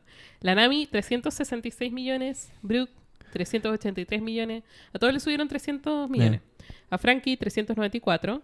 Lo chistoso, o lo interesante, depende, es que el cartel de Frankie sale el Sunny. Sí. No sale Frankie. Ajá. Pero el gobierno sabe cómo luce Frankie. Raro. ¿Por qué sale el Sunny? No sé. Tampoco. ¿Nos está diciendo algo o es un error? No sé. Usopp, 500 millones. Robin, 200 930. Casi llegando al millón. Sanji, 1032 billones. Jinbe, 1100 billones. Más que Sanji. Y Zoro, 1111 Y billones. Un poquito más que Jimbe. Y Zoro a la Zoro le dice cuarto a Sanji ahora.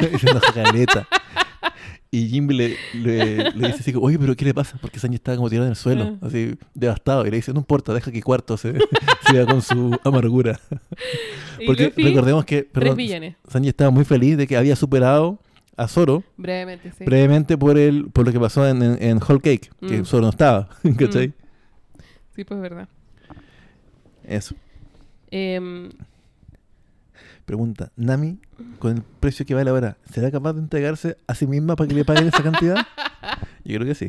yo creo que lo piensa. ya, eh, vemos brevemente cómo se arma el Cross Guild. Como uno se podría imaginar, fue Crocodile de la idea y se lo propone a, Mihawk. a Mihawk, en verdad.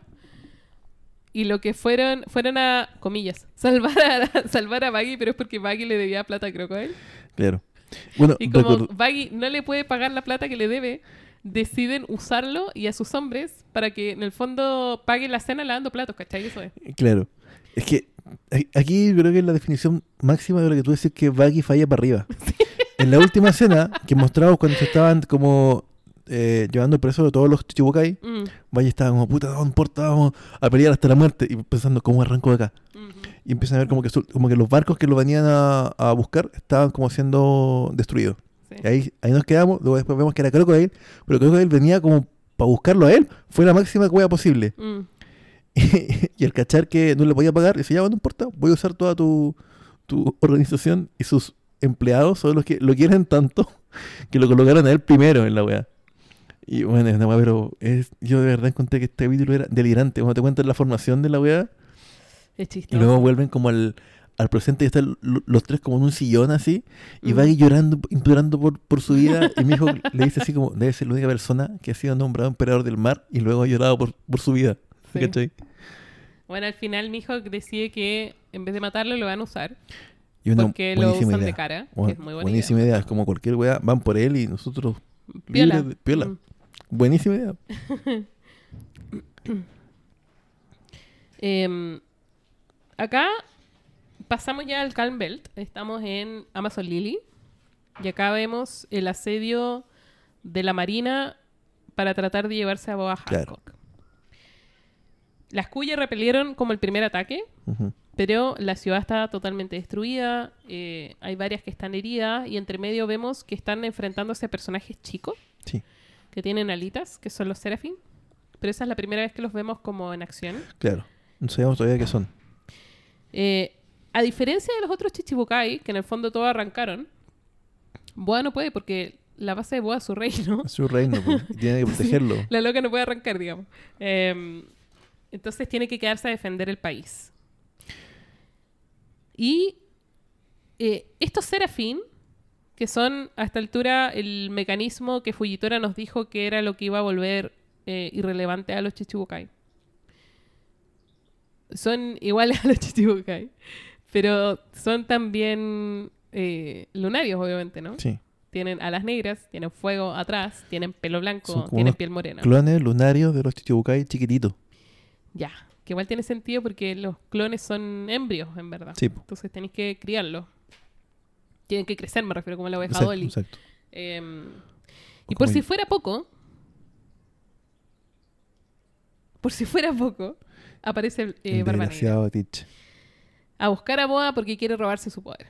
Eh, Teach hace rato que está con esta cuestión de pelarse las frutas del diablo de otra persona Y siempre son frutas poderosas. y siempre son frutas poderosas.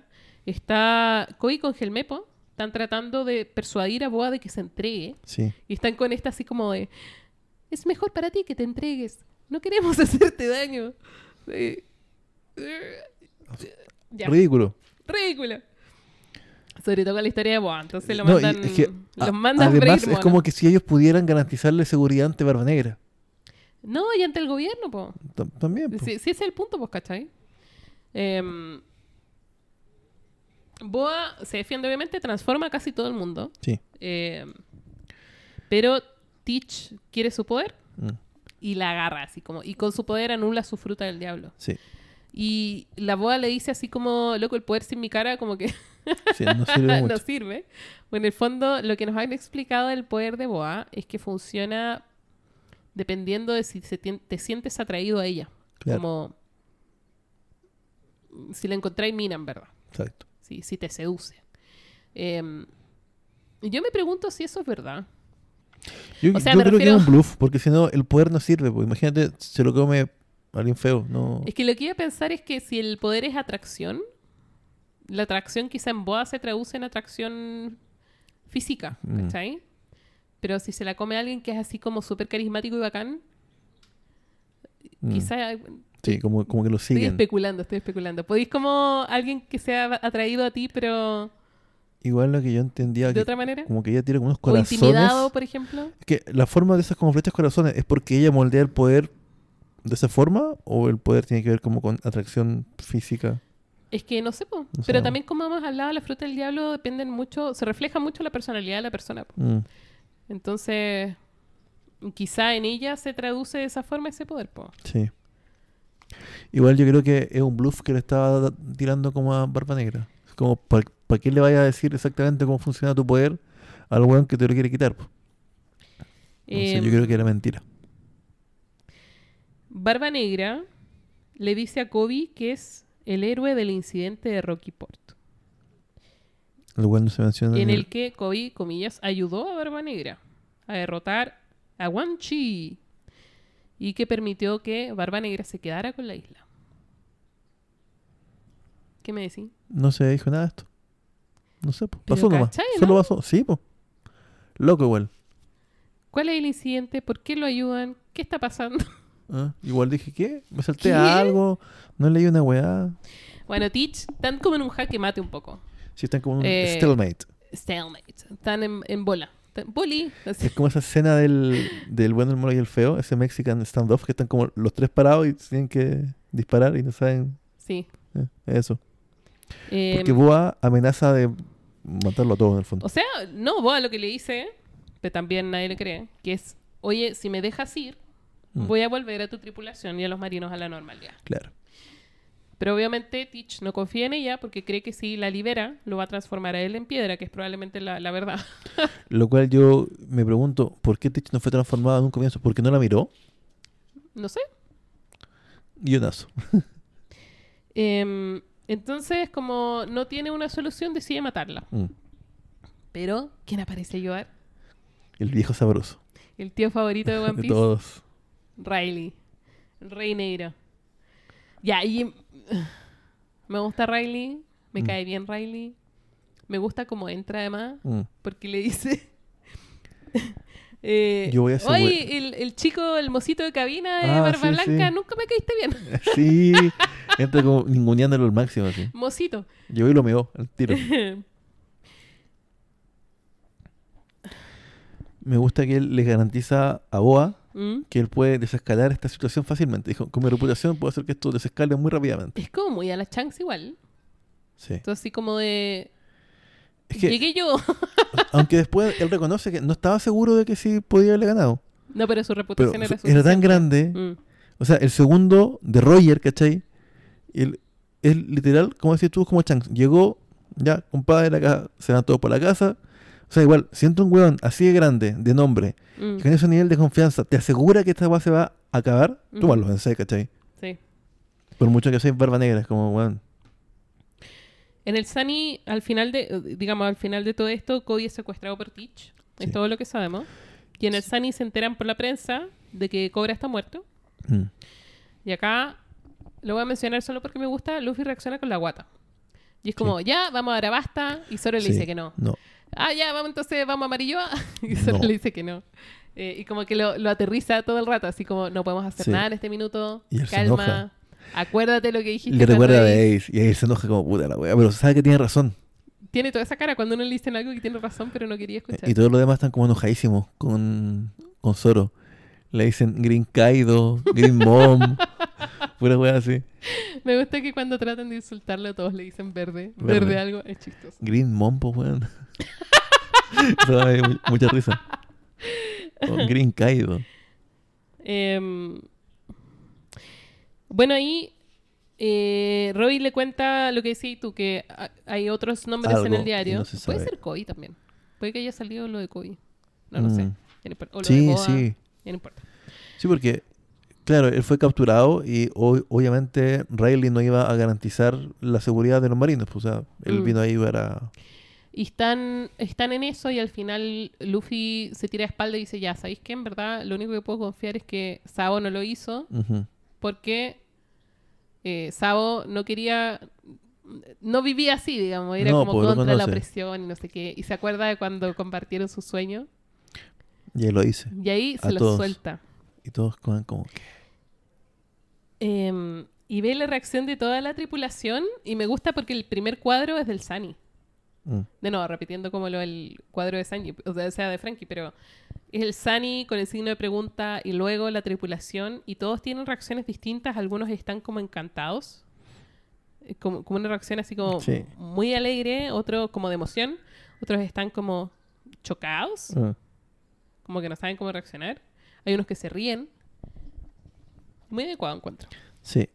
Es que, que es como similar, bueno, no similar, yo creo que es lo mismo que pasó cuando estaba lo que mirando Oden y Barba Blanca a Roger. pues. Mm. Yo creo que eso es lo que nos quieren transmitir. Mm. Como que, ¿qué habrá dicho? Porque todos quedan como, ¿qué dijo, cachai? ¿Qué, qué locura, qué, qué sueño absurdo habrá dicho Luffy, cachai? Pero ahí es cuando también dijo Roger. son las palabras de Shanks cuando le dice a Riley, dijo las mismas palabras que el capitán. Exacto. Bueno, estas son, po, y Yamato ¿no? también lo dijo. Cuando ella leyó el diario, el diario de, de Oden y Ice le cuenta, Mm. como, tu hermano dijo las mismas palabras que un gran hombre, ¿cachai? Sí, po. Solo sabemos que Ace, Sabo y Shanks saben. Y que cuando se los dijo a Shanks, lloró un poco. Y también sabemos que ahora también sabe lo muy buena, por fin. Pum. Sí. Em, pero de nuevo, no sabemos nada. No sabemos nada más que esto.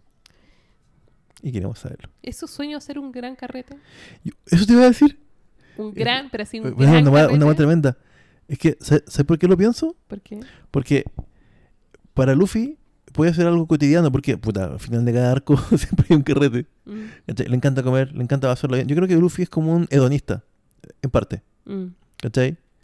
Y Barba Blanca, cuando habla del- de lo que le dijo Roger, es como, es como que como que lo que dijo Roger es muy infantil. mm. Pero algo que para el rey de los piratas puede sonar infantil porque, puta, él es como, puta, el rey pirata, ¿cachai? Está como para grandes weas. Mm. Pero para, para Luffy, cuando lo dijo como niño, es una wea cotidiana, ¿cachai? Lo dijo tomando con, lo dijo cuando estaba tomando sake con... Pero al Con mismo tiempo Sao. es, es imposible. Sí, O- de pues no hecho. Usopp lo reitera mucho ahora como dos o tres veces, así como, Mm. bacán, pero es imposible. Sí, pero po. bacán, pero es imposible. Pero bacán. Eh, pero a lo mejor... No- ser no- un carrete con todas las personas del mundo, ¿cachai? Pero ¿sabes qué? Todo el globo. Yo creo que con la ayuda de Vegapunk y muchos de, de, de, de Muchi podría ser como un carrete masivo con muchas pantallas. En Fortnite. ¿Cómo? en Fortnite. Claro. No, pero es que, ¿por qué? De hecho, Oda comentaba que lo que más le gustaba dibujar eran las partes de, de los carretes. Mm. Tú una vez dijiste, esto no lo he corroborado, pero yo sí te creo, que su panel favorito es el de Uno de sus Eh, padres favoritos era el carrete de Skype, Claro. donde sale la figura que es Que igual al además salen igual, Mm. ¿cachai? Y es como... eh, ¿Qué te impide hacer un carrete con toda la gente? Que el mundo no está unido, ¿cachai? Mm. No sé. Sí, quizá el One Piece es como One Land. Yo un carrete la wea. Pero es como el gran carrete. Te digo algo, Ronaldinho ya, ya lo logró. Hace- mucho tiempo. Ese una vez estuvo una semana entera carreteando. De verdad. Sí. Ese weón era talentosísimo, pero su carrera se fue al, al tacho porque el weón carreteaba mucho. Con Qué raro, qué raro. raro. Qué raro. Un deportista de alto rendimiento que tiene carrera corta por carretear. Ah, Ya. eh, ejército revolucionario. Estábamos en toda esta disyuntiva de la hora mata o no. Dragon Sí. dice así como, da lo mismo, lo quiero mucho, pero si se echó a cobra, Cagó. esta cuestión se acabó. Sí. Y suena el teléfono. A ver. De- Suena el Denden mucho, ¿ya? Exacto. Es que también cuando hablaban de por qué ellos creían que... Porque Luffy estaba seguro que esa no fue. Mm, Pero también todos los demás decían y destacaban algo muy bonito que tú notaste cuando terminamos el arco de Arabasta. Que todo, o sea, creo que Jinbe dice, yo creo que nadie tenía ningún problema con la forma de gobernar del rey Cobra. mm, Como que era reconocido por ser un buen rey, ¿cachai? mm. Y que, el, eh, o sea, y que los revolucionarios iban en contra de los dragones celestiales, no contra reyes ordinarios. Mm. Eso, eso quería decir antes de que... Sí, por eso yo creo que lo mataron o lo tomaron preso. Yo creo que no está muerto. los- esos gallos, ¿cachai? Sí, pues, obviamente. Porque aparte igual era como un... Yo cacho que, mira, le tener pica porque rechazó ser un dragón celestial. Mm, Y puta, ¿a quién mejor que tomar preso a este weón? De hecho, capaz que yo cre- creo que tanto él como Vivi están presos porque es como decir... O sea, si tú dices que los revolucionarios mataron al rey y su hija desapareció, está insinuando que, el- los, que los del ejército mm. se raptaron también a la hija. Es como una forma de decirlo... Sí. Lo único que me hace dudar es que tú podrías decir que. Podrías decir que están los dos muertos. Ah, Y se acabó, ¿cachai? Sí. Es lo único que me hace dudar que quizá Vivi de verdad está desaparecida, pero está como arrancada, ¿cachai? mm, Arrancada. arrancada. Está arrancada. Porque esta parte. Y lo hace un par de veces después también. Mm. Pero esta creo que quedó muy buena. Empieza. A Oda le ha dado por dibujar de forma bien cinematográfica.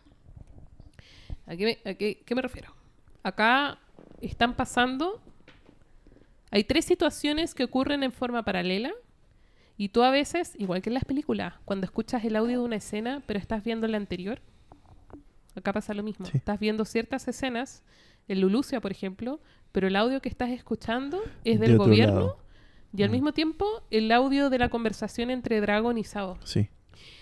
Y creo que está tan bien ejecutado porque logra generar una tensión en el texto. Eh, y transmite muy bien la gravedad de la situación y cómo va pasando el tiempo. A medida que van hablando, tú vas viendo cómo se desarrolla la situación en Lulucia de tiempo real. Está Sí. impecable cómo está hecho. Cuando está la gente como presa, están estos reyes con la hija. Pues bueno, así como... Oh, ya. Pero hablemos de eso entonces. Porque Sabo, Sabo llama, inmediatamente nos damos cuenta que no está con eso que nos habíamos dado cuenta antes, pero no Sí. está con estos caracoles blancos que son como bloqueadores de señal. Entonces la Marina rastrea la comunicación. Está con el que pilló. Y acá desesperado. tú podéis como eh, pensar que es la necesidad. Mm. Es decir, estáis tan urgido, tenéis como tan pocos medios, si es que Sabo de verdad huyó en malas condiciones de Marilloa, que no tiene otro medio para comunicarse, pero lo que tiene que decir es demasiado importante. Em, y el, gobierno mundial rastrea la llamada Lulucia, que es uno de los reinos que nosotros sabíamos que estaba en revuelta. Hay un minuto en que nosotros vimos al ejército revolucionario eh, ayudar como al pueblo a repeler unos piratas, no sé si Sí, te sí, acordáis. sí me acuerdo. Es el pueblo donde está la niña de la leche a la que se ayudó. Sí. Es ese reino donde está la princesa que Gar- Garpe, Kobe. Kobe la, la ayuda cuando ayuda van al Reverie. Ya estos gallos. Em, no vemos el entorno de Sao.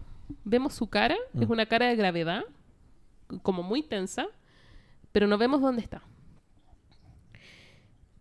El fondo es blanco. Y lo primero que dice es, no fui yo el que mató a Cobra, pero cuando estuve en Marilloa, el trono que se supone que estaba vacío, Sí. punto, punto, punto. Y acá vemos, como te decía, vamos viendo como la conversación, vamos viendo la gente de Lulucia, vemos en un minuto la conversación en el sótano donde está eh, los revolucionarios hablando con la familia real, está la rey y la princesa, ambos así como cuando salga acá te voy a cortar la cabeza. Sí. Vemos a la gente del pueblo caminando y empiezan a comentar, oye, hay algo arriba, va, Sí. se nubló, Y se ve como una so- sombra en hay perritos caminando. Mm. Sabo, mientras tanto, está hablando esto. Em, vemos los comentarios de los Gorosei también. Los viejujos están hablando entre ellos y uno dice, hoy qué lástima esta situación. Y el otro le dice, no, es el destino. Mm. Vemos el ojo de Emu. Y un pincel, que no sabemos si es él o no, o, e- o ella. Y ponen una cruz sobre Lulucia en el mapa. Y 16, vemos lo primero la luz. Además, Sí. la luz en los paneles cambia. Y 16 rayos caen del cielo, estallan y Lulucia desaparece. Completo. No queda nada. Ni un, ni un atisbo de que ahí hubo alguna isla. Em, De hecho, lo dicen. y luego que des- se destruye todo esto, superpuesto, tenemos la conversación de la Marina. Las comunicaciones no se detectaron nada. No interceptamos nada. El reino de Lulucia nunca existió. Punto. Loquísimo. Bueno, pero es una película. Mm. Está. uh, son como dos páginas, pero Sí. está tan bien hecho. Ah, no es la primera vez que, eh, a- hablando ya como más allá de, la, de, de halagar a este hombre y su capacidad de dibujar y escribir, pero él no es la primera vez que hablamos de armas de destrucción masiva en One Piece, pero es la primera vez que las vemos en acción. Es el equivalente a la bomba de hidrógeno, ¿no? Mm. De hecho, habíamos visto, lo más parecido era la Buster Call, Mm. pero después vemos que no era tan tampoco tan devastadora porque, bueno, alcanzaron a guardar to- todos los libros, lo vamos a ver más adelante. Me recuerda un poco el poder de Enel, cuando iba a hacer Mm. ese Kingdom Come. También como que se estaba nublando Claro. todo, iba a caer. Bueno, En- Enel era súper roto igual. Sí, lo que tenía en él era que no lograba como... No, sí, en un minuto sí. Canalizar todo eso. No, pero era bueno. Sí, porque le- pensaba que los mucho. mataba de a uno, pero hay un minuto en que empiezan a caer como rayos, muchos, muchos. Sí. Pero claro, sí, es verdad. Mm, Me recordó mucho eso. Como que eh, siento que Skype está, está teniendo como otra eh, valorización después de esto. Bueno, Skypia, eh, Skypia es como un mini One Piece, yo creo. Siento que a lo mejor ahí dejó muchas pistas y el arco que como que a nadie le gusta. Yo por eso creo que en un minuto tenemos que ir a la luna, pero eso es conversación para otro momento. La cuestión es que... em, em, es obviamente algo devastador. Es algo que probablemente no se puede usar muy seguido. Quizá por temas técnicos, pero quizá para que no se note que estás haciendo lo que estás haciendo. Eh, hemos hablado que One Piece es un mundo tremendamente fragmentado. Entonces es difícil que te enteres de cuestiones, excepto el periódico. Sí. Y el gobierno, de cierta, modo, de cierta manera, gestiona el periódico. Eh, aunque Lulucia es un gobierno importante, porque fue uno de los invitados al Rebel, Rebel. digamos. Por lo tanto, debe tener al menos algún peso político eh, relevante para que haya sido considerado. O tenía. Tenía, pues ya no. Nunca existió. Lo cual igual me deja como... O sea, igual, no sabemos qué es lo que, lo- qué es lo que lanza estos rayos. ¿Será un Mm. arma? ¿Un, un arca voladora? ¿Será alguien? Pero más allá de eso, es como... ¿Por qué no lo han usado antes? Con cosas... por- Porque ya, tú, tú dices, eh, a lo mejor no lo pueden usar muy seguido por el tema de que tiene que ser como más piola. Mm. Pero podéis usarlo en islas donde no hay gobierno mundial, justamente donde no hay rastro, donde no hay, donde no importa en el fondo. Sabían que estaba quedando la cagada en Guano. Habían dos emperadores en Guano, peleando contra tres supernovas, que era peligrosísimo. ¿Por qué no tiraron esa wea ahí, cachai? Pero es que quizá, ¿sabéis qué creo yo? Que al, al gobierno real, es decir, a Emu y a sus cinco boys, no les interesa el mundo. Les interesa controlar el mundo, que es distinto. No les interesa el, el estado de este. Creo que la única diferencia entre Guano y esto es que ahora tenías a un gallo, el Lulucia, Que vio algo en el trono vacío. que sabía que el trono no estaba vacío. Y creo que esa información es lo suficientemente peligrosa para tú querer eh, eliminarlo al punto de aniquilar una isla completa. Porque es la preservación de quien gobierna realmente el mundo, que es este ser, que no sabemos qué es. Eh, y creo que esa es la diferencia. po. Pero si el mundo está hecho mierda, le- no importa mucho. Mientras el gobierno tenga control. Eso es lo que opino yo. Em, como que la información es tan grave que lo amerita, ¿cachai? Ahora, no sé qué opinas tú, pero evidentemente Sabo está vivo. Espero que sí. Solo porque en los paneles la luz del arma cae desde arriba Mm. y las sombras se proyectan en la cara de las personas hacia abajo, muy como en esas animaciones de la Segunda Guerra Mundial. Sí. Pero cuando Sabo está hablando por teléfono y se interrumpe la llamada, la luz le llega por el lado. Por lo tanto, Sabo probablemente está en un barco fuera de la costa, pero cerca de Lulucia, o quizá arrancó mientras interceptaba la llamada, no lo sé, pero mm, Sabo no estaba en Lulucia cuando Lo, que no quita que haya sido terrible. Es como que voy a parafrasear a Obi-Wan cuando destruyen Alderaan. Y dicen que es como si un millón de voces gr- gritaran al unísono en pavor y luego se callaran. Mm, Imagínate la tragedia que es hacer reventar totalmente, no una ciudad, una isla entera. mm, Ya tú decís, "Uy, claro, la, la bomba atómica, sí, el radio para pitearse una ciudad pequeña. Pero esto es una isla entera, ¿cachai? mm. Sí, pues.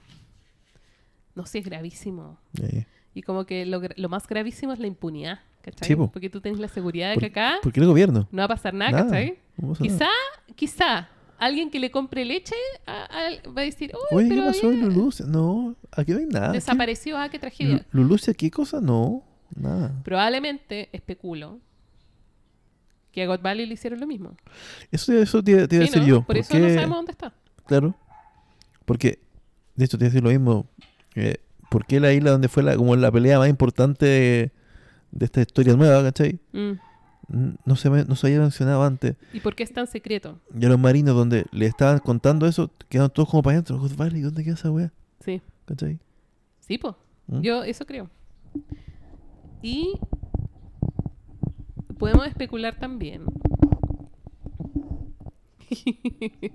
podemos especular que quizá es Uranos. ¿Es Urano? ¿Es Mm. Urano? Es Urano. Sí. Neptuno nos dice en un minuto, en el 600 y tanto, A mí me Eh, da... Neptuno dice que Urano es el arma que tiene el poder para destruir el mundo o gobernarlo. Y creo que tendría sentido que el gobierno usase Urano para mantener el control, como lo está haciendo ahora en Lulucia. Yo encontraba algo con el tema de estos nombres de como dioses romanos en las armas. Lo encontré, o sea, dije, ah, ya tiene nombres nomás. Mm, Pero en el último capítulo que leímos, cuando se estaba acercando este viejo, mm. eh, el nombre era mm, eh, Júpiter. Júpiter. Saturno. Eso, es Saturno. No, pero debe haber, bueno, o uno de los viejos se llama así, o hay otra arma que se llama Júpiter. Ahora, Debe Claro. haber. Debe haber, pues. ahora hay gente que ha comentado que la- las armas son romanas y Júpiter, o sea, griegas y Júpiter es romano. Entonces han tratado de hacer el paralelo como que es una teoría, como que el- el- ese año vacío del gobierno anterior, ese reino gigantesco, Espérate, que las armas son qué? Eh, Plutón, Ya, Plutón. Urano, Plutón no es romano, no es griego, po. Plutón es Hades. ¿ya? Eh, Posible, yo no, ¿Cachai? no sé. Neptuno, de hecho, Neptuno se repite, po. Neptuno es, es, es Poseidón, po. Poseidón griego, Neptuno es romano. Vamos a tener que. No, pero Neptuno es el rey. O sea, Poseidón es, es el arma. Y Plutón, y Plutón, Plutón es, es, la otra. Pero Plutón está en romano, po. Plutón es Hades. Bueno, pero no importa. Yo, yo, yo creo que tiene que, que. A lo mejor, no sé si tenga que ver con los romanos o con los griegos, pero. Me parece muy, mucha coincidencia que uno de los, vie- de los viejos de- del Gorosei se llama Saturno. Yo creo que Tal vez porque tenía rasta y todo, y Saturno. y- Uy, y tiro de gracia en la casa, pero. no, no sé, la verdad. Bueno, algo interesante sí. Sí. eh, pensando eso, pues que también. De ahí podemos hablar como de los Gorosei, porque No sabemos nada de ellos. no solo no sabemos nada, sino que los hemos visto siempre sentados, ¿cachai? Excepto vez que fueron a arrodillarse frente a Emo, pero siempre están como sentados en el Mm. mismo living, Ya este se movió. con la misma ropa, hablando las como cosas importantes, y uno podría pensar que son como viejujos eh, cuya gracia es su, su línea familiar y el poder que esa autoridad les brinda y su expertise tiene que ver con política y, y estrategia, Eh, pero el que ahora tengas uno de esos Mm, viajando a otro Movilizándose. sitio, me hace pensar que es otra cosa la que está pasando ahí. po. Sí, pues. Pero también que su nombre sea, sea planetario. Sí, eh, raro. es interesante porque los dragones celestiales quizás son dragones celestiales por los cuerpos celestes. No tengo idea. Pero son 20 familias. Bueno, 19. Originalmente. Bueno, 18, porque también supone. descontáis la del Flamingo. que Pero no las conocemos. ¿Cachai? Ujú. Y. eh, No sé, que- porque como que a veces a mí se me olvida, siendo súper sincera, que son Tenryubito también, ¿cachai? Porque a diferencia de los demás, cada vez que vemos los Tenryubitos son como medios tontos. Pelele. Son como bien peleles, están como ahogados en su propio privilegio, tienen como poca conciencia de su entorno, no son animales políticos. Mm. Y los Gorosei, siendo Sí. Tenryubito también, son todo lo contrario. Y a diferencia de los otros Tenryubito, estos no andan con traje de astronauta, Mm. ellos no andan con estas cápsulas de aire, sino que andan así nomás. Pero, ¿son tan ruiditos? ¿Tenemos esa confirmación? Sí. ¿Y por qué son distintos? Buena pregunta. ¿Cachai? O sea, claro, Son- deberían ser tan ruiditos porque por algo están ahí. O son... ¿Son los e- Son- editores de Oda? guardias de emo, en verdad. ¿Quién sabe? A lo mejor pelean y son brígidos. Son como los ¿no? mosqueteros, ¿cachai? Claro. Eh, igual, yo lo que encontré loco, bueno, igual no estamos adelantando mucho, estamos muy dispersos, pero Sorry, pero es que... encontré muy, muy loco que, muy loco que el, que el weón se haya movido y se esté yendo en camino para allá y todo lo que habla de Vegapunk, así como sí, lo, lo conocí una vez. ¿Cuándo lo conoció?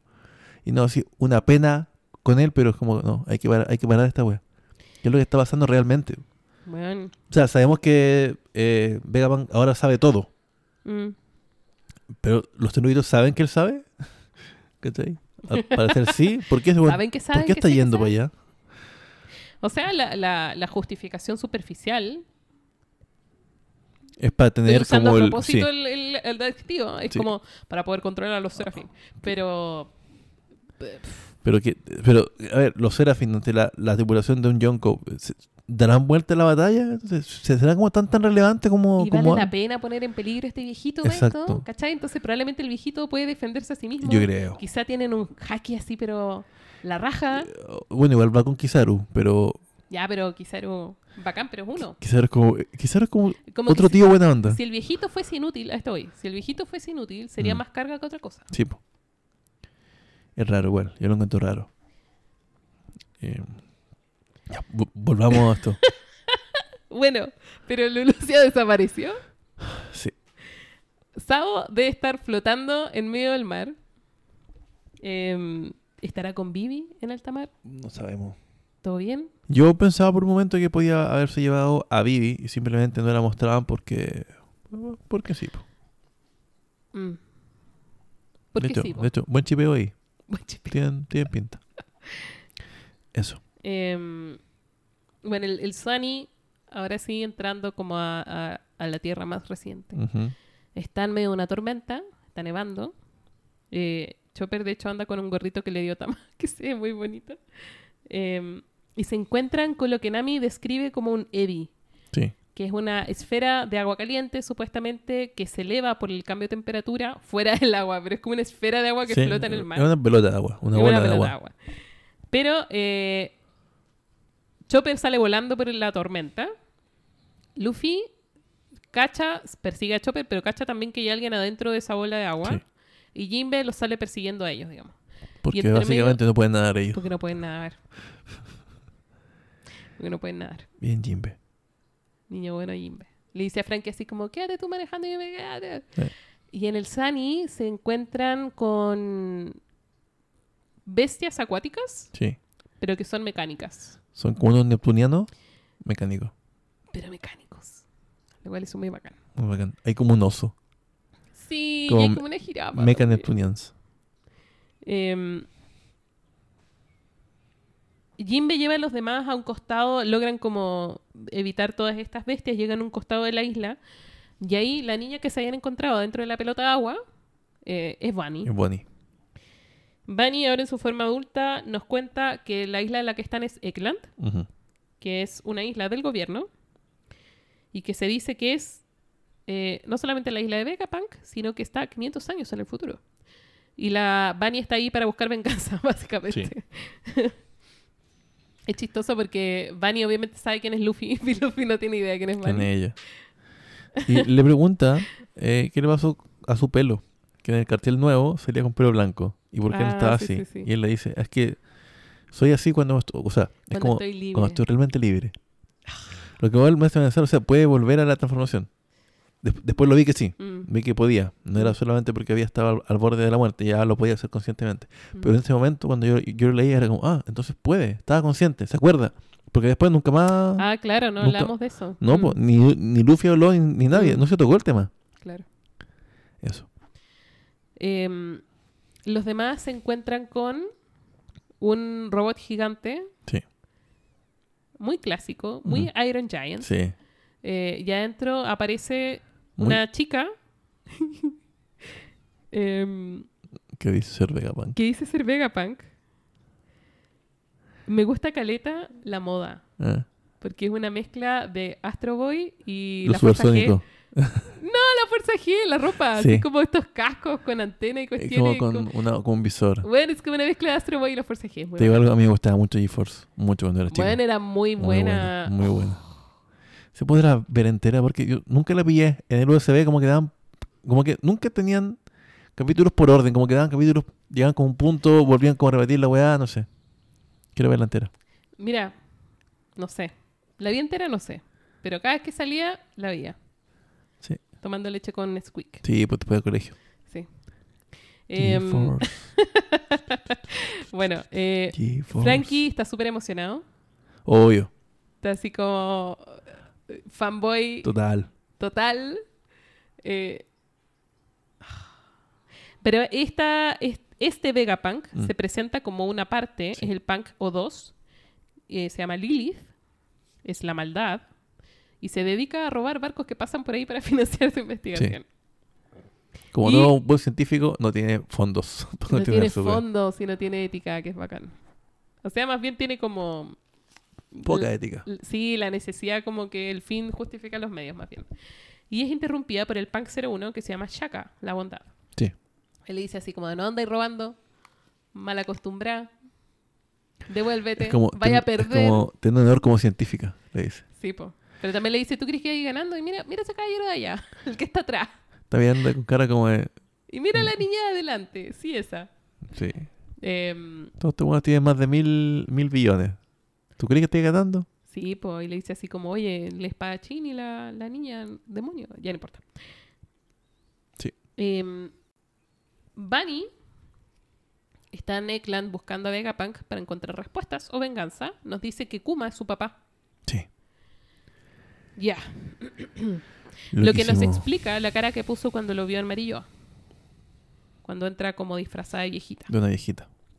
Em, entran a la isla y ahí sí, como decís tú, es como una mezcla de los supersónicos con algo más. Ah, es muy bacán. Como la estética es como muy futuro 60s. Mm. Como torres. Lo que la gente se imaginaba que iba a ser el futuro en los años 50, así como todo Sí, automatizado, con domótica. Mm. eh, Pero también tiene ciertos elementos, por ejemplo, hay un minuto en que sacan comida Sí, y es el replicador de Star Trek, en verdad. sí. y, y- y también hay como figuras holográficas, Mm. pero hay, hay, hay guantes que permiten golpear luz. Sí. Lo encontré interesante, porque eso puede hacer que cualquiera pueda golpear a Kizaru. Ah. Y, no, y no por nada Kizaru viene para acá. Claro. Porque tú con haki podías golpear a alguien con Sí, logia, sí, pero no todo lo de la tripulación tiene haki. claro. Pero había unos guantes que te permitían hacerlo, entonces, wow, justo acá. ¿Coincidencia? No lo Mm. creo. No tengo pruebas, pero no tengo Mm, dudas. Sí. Una cosa que me gustó mm, de esto se llama eh, Eggland, la Mm. isla. Mm. Me recordó al Dr. Eggman, que es el villano de Sonic, que es un villano, un- es un científico loco, con Ajá. robots y con el pelo muy parecido a. No sé, no, bueno, no, no muy parecido, pero también está como un poco inspirado en Einstein, creo yo. Como la imagen del científico loco, po. Claro. Un viejo chascón, Chascón. de bata. Einstein, en el fondo. Einstein. Bueno, el, eh, el Dr. Vegapunk terminamos conociéndolo. Es un viejito que es la caricatura de ese póster que todo el mundo tenía De Einstein. Einstein, que salía como con la lengua afuera. Ya. Sí. Tiene una, una media manzana en la cabeza porque le creció tanto el cerebro que se la tuvo que cortar porque le pesaba mucho. Entonces se puso una antenita. La manzana es una Sí. antenita que le permite conectarse con su cerebro que se llama Punk Records, Internet. que es donde está Internet, claro. Y dividió, se dividió en seis satélites.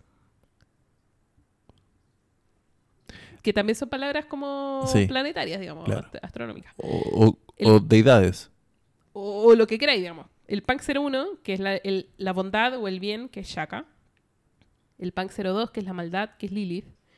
Que también, como que todo esto está mezclado, igual que los Serafin o no sé qué, tenéis como la nomenclatura astronómica celestial, que está Mm. muy mezclada con eh, Divinidades. divinidades antiguas. de varias religiones, en el ¿Cachai? fondo. Claro, Lilith mesopotámica, qué sé yo pero también está como, como tiene este elemento divino, tiene como todo este chorreo cristiano también. Tipo, Serafín son unas cosas que salen o como. que a los temruitos le dicen los santos. Claro. San Charlos, San Jerry. Bueno, Chaka entiendo que es una terminología budista. No por nada el Chaka de Virgo sea como una agua de, de Buda. Ajá. Em, el pensador, que es Ed- Edison, el tercero. El cuarto, que es sabiduría, que es Pitágoras. El quinto, que es violencia, es Atlas. Mm. Atlas es el titán que sostiene el cielo. El mundo, No, el cielo, el cielo. el cielo. Lo que pasa es que Anne Rice, eh, cuando escribe Atlas Shrugged, lo describe como que sostiene el mundo, pero Atlas el castigo es sostener el firmamento. Ah, Em, el número 6, que es avaricia, que se llama York. ¿Por Em, Nueva York? no sé. yo pensé por, ¿Por el la bolsa? El lobo, el de Wall Street. No, no Ah. sé. No, no sé. Estoy, no, ahí, ahí yo creo que tiro como varios conceptos. Pero es que eh, esto del, de Edison, de Pitágoras, me recordó a donde van ahora en Chumatsu no Valkyrie. Que está peleando, eh, eh, está peleando Tesla contra Belcebú. Como el choque de Dios con la tecnología. Pero Me encanta Chumatsu no Valkyrie. Léalo, por favor. O le- y léalo también. Es muy bonito. Em, Dibujado.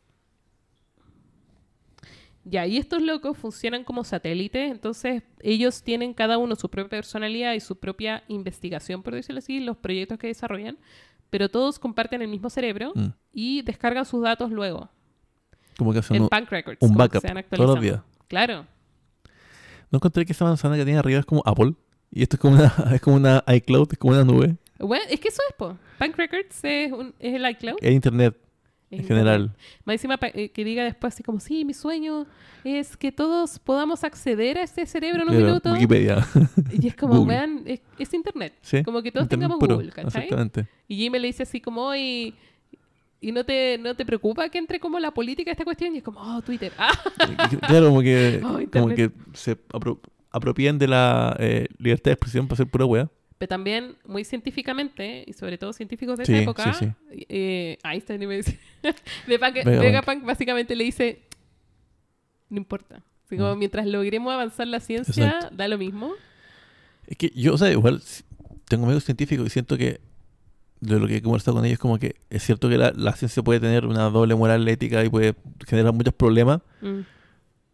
pero eso ya es como una discusión de, ¿De quién? del uso, ¿cachai? De los políticos, de, las- de, las- de las reglas, de las normas del mundo, ¿cachai? Pero ¿cómo así que avance algo si no, no lo podí...? Mira, para citar a mi científico favorito, Jeff Goldblum, en. Jurassic Park.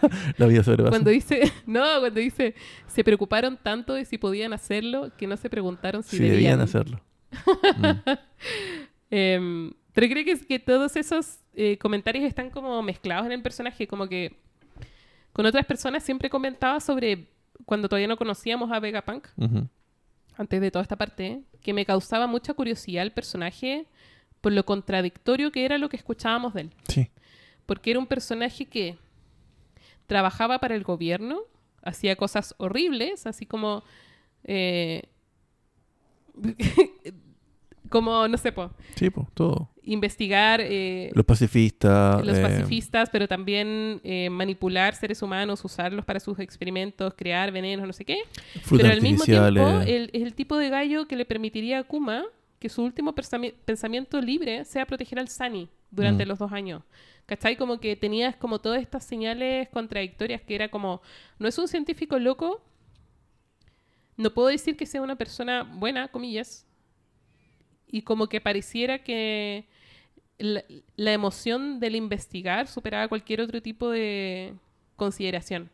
Entonces, ahora conociéndolo, lo entiendo, ¿cachai? Sobre todo cuando tú literalmente tenés como seis personalidades distintas que van a tener formas distintas de eh, aproximarse a un problema. aproximarse a su propia curiosidad, ¿cachai? Mm. Pero lo encuentro interesante. En paralelo, vienen nuestros amigos del CP0, Ahora sí vienen los, los pros. los pros. Viene Lushi, viene Kiku y viene Stacy. Que ya no la, habíamos, no, no la habíamos visto antes. Recordemos que en el CP0 estaba Califa, que era la secretaria de Iceberg, Pero a la Stacy la vimos en Whole Cake. en la fiesta de Big Mom. Sí, que estaba Sí. como agente doble. Claro. Em, van con uno de los serafines, van con, con el de Kuma.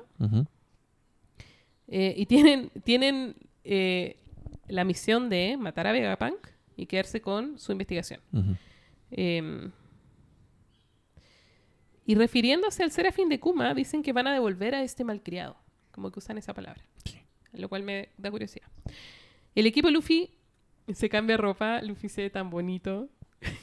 con el traje como de Astro Boy. Me encanta. Me recuerda como a Mega Man. Se ve muy parecido a Mega Man. Ah, es que es todo el rato esa época. Es como Sí. Mega Man, Astro Boy. Y insisto, Fuerza G igual. Em, y aparece un pacifista con ropa de policía. Es un Sí. Kuma con... ¿Pero cachai que igual sería Vegapunk el tipo de persona que haría como robots innecesariamente con la cara de un amigo de él? ya, pero aparece un, un pacifista sin aviso, les empieza a disparar, presumiblemente por haberse robado la ropa, digamos. Eh, y Luffy trata de pararlo, pero Bunny lo para. Eh, y se pone a llorar. Tiene una reacción súper emocional, Sí. Bunny, y piensa que es su papá, como Mm. que tampoco sabe reconocerlo. Sí. De hecho, hay un minuto que el, el recuerdo que nos muestran que ella piensa en su papá, lo piensa cuando ella es muy chiquitita. Mm. Y está Kuma sonriendo mientras la sostiene en sus brazos. Em, y Luffy se demora un resto en explicarle que no es Kuma, en verdad. Lo cual me hace pensar, ella estaba en Chabaodi con el resto de los supernovas que habían llegado ahí a la Mm. mitad del mundo cuando empiezan a atacar los, los pacifistas. Y no me acuerdo haberla visto peleando con ellos. No, pues la, la perdimos en un minuto. ¿Será que simplemente no pudo pelear? No O se fue antes. arrancó, no sé. Lo voy a chequear de nuevo. Igual Bunny es, otro personaje misterioso. Mm, Su fruta es misteriosa también. mm. Como que manipula el tiempo de los objetos y de las personas. O al menos de las personas. Pero hay un minuto en que dice, eh, mi poder no es permanente en seres vivos. Sí. Lo que me hace pensar que sí puede ser permanente en objetos. Sí, porque ella toca, toca algo eh, que cuando estaba con Vegapunk, casi al final, y lo, lo destruye. Una weá metálica. Mm. Algo le hace. Y le, le llama como oil no sé cuánto a su poder. Y. Y Bunny. Igual es interesante porque si Kuma. Si efectivamente Bunny es hija de Kuma. Y Kuma era rey de un reino. que tenía nombre de comida. ¿Sorbete? ¿Sorbet? Sorbet. Ya. El rey tirano de Sorbet. Ya, si era efectivamente la princesa de Sorbet, lo cual explicaría por qué puede transformarse en vieja y que la reconozcan como, Como, la reina. Sí, eso te iba a decir. Quizás En se parece a su abuela. Porque también está esto de que hay un minuto en que Akainu se encuentra con Bunny y la salva. ¿te ¿Verdad, po? ¿Verdad? Y eso, de, de eso tampoco nos muestran nada después. Y el loco como que la libera y la, la deja ir. Mm. Porque ella había sido capturada por... Pero no por ser princesa. Barba la Negra, ¿no? pues, ¿cachai? Claro, estaba con Barba Negra. Y está encadenada y ya aparece Oye, Akainu. ojo, ¿verdad? No me acordaba de eso. ¿Qué pasó esa vez? ¿Por qué la liberaron? ¿Por qué la tenía barba negra? ¿Qué pasó? ¿Qué hicieron con ella? Entonces me causa curiosidad. ¿Por qué la perdonan? ¿Solo por ser como parte de la familia real? ¿Es verdad? Yo... Bueno, después vemos que... Bueno, sigamos. ¿O es Bunny la vieja en verdad y se disfraza como joven? No lo sé. ¿Es la mamá de Kuma tal vez? No sé. Ya. Em, en otro lugar, otro lugar, otro lugar. Teach y Lo chocan. Sí, se lo encuentra. Ya. Me gusta caleta esta pelea igual. Mm. Em, de hecho, justo veníamos hablando de que nunca habíamos visto en acción a la tripulación de Lo. Sí. Entonces siempre los habíamos visto un poquito como cheerleader versus... eh, Tripulaciones más competentes. eh, mm, sí, como más como el elemento que permite que Lo actúe o no pueda actuar, digamos. Como, Mm. ah, están prisioneros, ah, no están, así que puedo hacer lo que quiera. Pero ahora los vimos que... Los vimos enfrentarse a los Barba Negra de forma bastante exitosa. Sí, combate submarino. Y esta cuestión de que naden del submarino hacia afuera es Sí. bacán igual. Y es como, oh, tiene todo sentido que sea un submarino. A mí me gustaba porque te da la impresión de que lo puede, puede ganarle. Mm. Ahora, aparte, eh, con ellos transformados como con el género cambiado. Gender bending. Y yo lo- Eh, cuando vi no- ese panel fue como, oh, todos los fanfics son verdad. Como todo el fanservice. todos los doujinshi son verdad. Pero claro, es, un- es uno de los virus del doctor, que no me acuerdo Sí, cómo se llama. Sí, sí. Eh, que los cambia el sexo, Mm. Pero a los hombres, porque el virus se llama como de feminización o algo Sí. así, en la traducción que leí yo al menos. Eh, así que si la Vanessa tiene otra traducción que nos avise. Es el Eh, último paso del, del feminismo. Pero supermínalo igual, po. Sí. Y Beppo se veía muy bonito con pelo largo. A mí me da miedo lo que pueden hacer los ilustradores con la regla 34. Todo lo que voy a decir. ok. Em, y lo que quería Teach era romper, o sea, robar poneglyphs. Mm. Em, o sea que Teach no ha hecho ninguna cuestión, pues no se conseguía ninguno. Nada. Como- Lo sé es que Teach creo que es el más pirata de todos estos weones. Porque, porque- puro roba, no trabaja. Eh, roba, Ah. es que roba, pero tampoco tiene honor. Como que Luffy igual tiene honor, Lo, Kid, Kaido, como que todos tienen como un sentido de moral media distorsionada, pero Teach es un, un madre. Y Es un argumentaré, a- aprovechador que siempre como que llega por ahí. argumentaré que lo menos necesario para ser pirata es tener honor, en verdad. po. Al contrario. Baggy no tiene, de hecho. Pero veamos cómo le va. El, el pirata más grande de la historia. Hasta ahora. Digo nomás, solo digo. Pero sí. Eh, los enfrenta a Teach y a su tripulación. Me gusta como ese panel en el que van saliendo, van nadando los piratas de Lo y tratan como de echarse eh, al sale de Sebek por abajo, Sí. como para hundirlo. Y a bordo... Ah, porque justo para eso, este es el capítulo en que la portada cambia. Tenemos portada de nuevo. Ya llevé- llevaba un rato, sorry. Ya, pero esta es importante porque no es sobre mm, no es sobre los Germa, Mm, sino que es Kusan con este otro gallo que es el sniper secuestrando a Pudding. Y en Sí. este capítulo vemos a Pudding adentro del, del sale sí. en la prisión. Con cara de, cuando mi mamá te pille, te va, te va a castigar. Ya verás. Y aquí, se- aquí le dicen, tu mamá murió. Pero yo no, no lo sé. Eh, sí, porque todos sabemos que supuestamente Pudding puede leer los poneglyphs si es que despierta el poder de su ojo. Eh, y por eso Big Mom la tenía como pseudo favorita. Claro. Eh, entonces hay que ver, pues quizás se une a los piratas de lo después. Igual acá pasan muchas cosas. Yo no, no sé, no sé quién va a ganar Mm. esta pelea. Sí, yo tampoco. Pero también vemos que Monkey D. Garp va a ir a buscar a. Va, o sea, va, va como a rescatar a, a Kobe, porque se lo pide Helmepo y todo. po. No ah, sí, po. No, Habíamos por- bueno, visto... me- perdón, me, estoy. No, dale, perdón, me estoy adelantando un montón. No, tranquilidad. En el G14 habíamos visto a Tachigi que estaba con los cabros chicos de Panzer Claro. Y ahí mismo había un grupo de marinos que eran... Estaba la Dol y habían otros Los gallos. de Sword. Que querían. estaban rogando por ir a. Hibari, que era comandante de Sword, Sí. y un gallo que se llamaba vicealmirante Prince. No, sí, Prince, Prince Cruz, Prince Chris. Algo así. Que era muy cool igual. Un gallo chascón, Mm. ¿verdad? Que eh, Helmepo llora Mm. junto a Hibari, así como, por favor, ayúdanos a rescatar al Capitán Kobe. Nuestro héroe. Nuestro héroe. Y el gallo le dice así como, loco, no. Así como no quiero. Eh, y parece que esa es como la opción hasta que aparece Garp. Sí.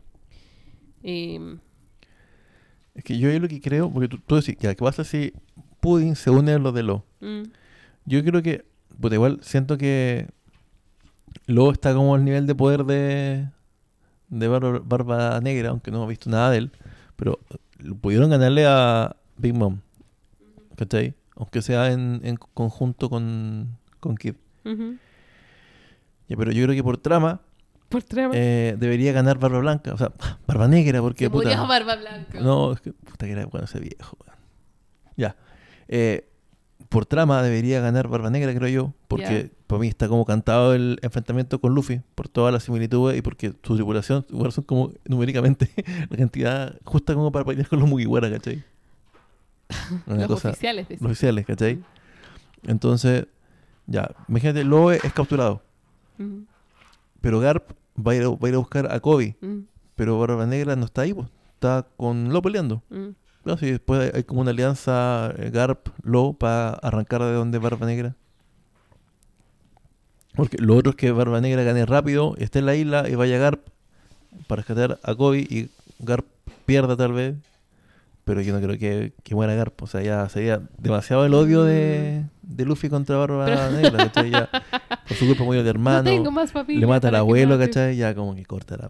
No, pero yo creo que yo creo que puede ser porque acá se supone se supone que Barba Negra se encuentra con Lo después de Amazon Lilipo, Claro, ¿verdad? de, de vuelta, digamos. De vuelta. Porque él dice que él estaba esperando. Es que, Pero además, No lo sé. que dice Teach es que le- en el fondo fue coincidencia, porque él calculó que de Guano hacia la dirección a la que Claro. bueno, whatever, Estaba esperando. eh, con alguien se tenía que cruzar, Claro. digamos. Y él esperaba que fuera con Y él sabía que alguien iba a venir con el Poneglyph de Guano, ¿cachai? Si es el- esa es la Ese era el situación. punto. Pero Amazon Lily no queda pasado en la red line. ¿Cómo, cómo, cómo llegó tan rápido? Bueno, el que puede, puede. En fin. El señor trabaja en forma misteriosa. Eh, quizás como en las últimas temporadas de Game of Thrones, en que, que llegaban así como en, Dos segundos. en un comercial a, a Winterfell. Ya. Em,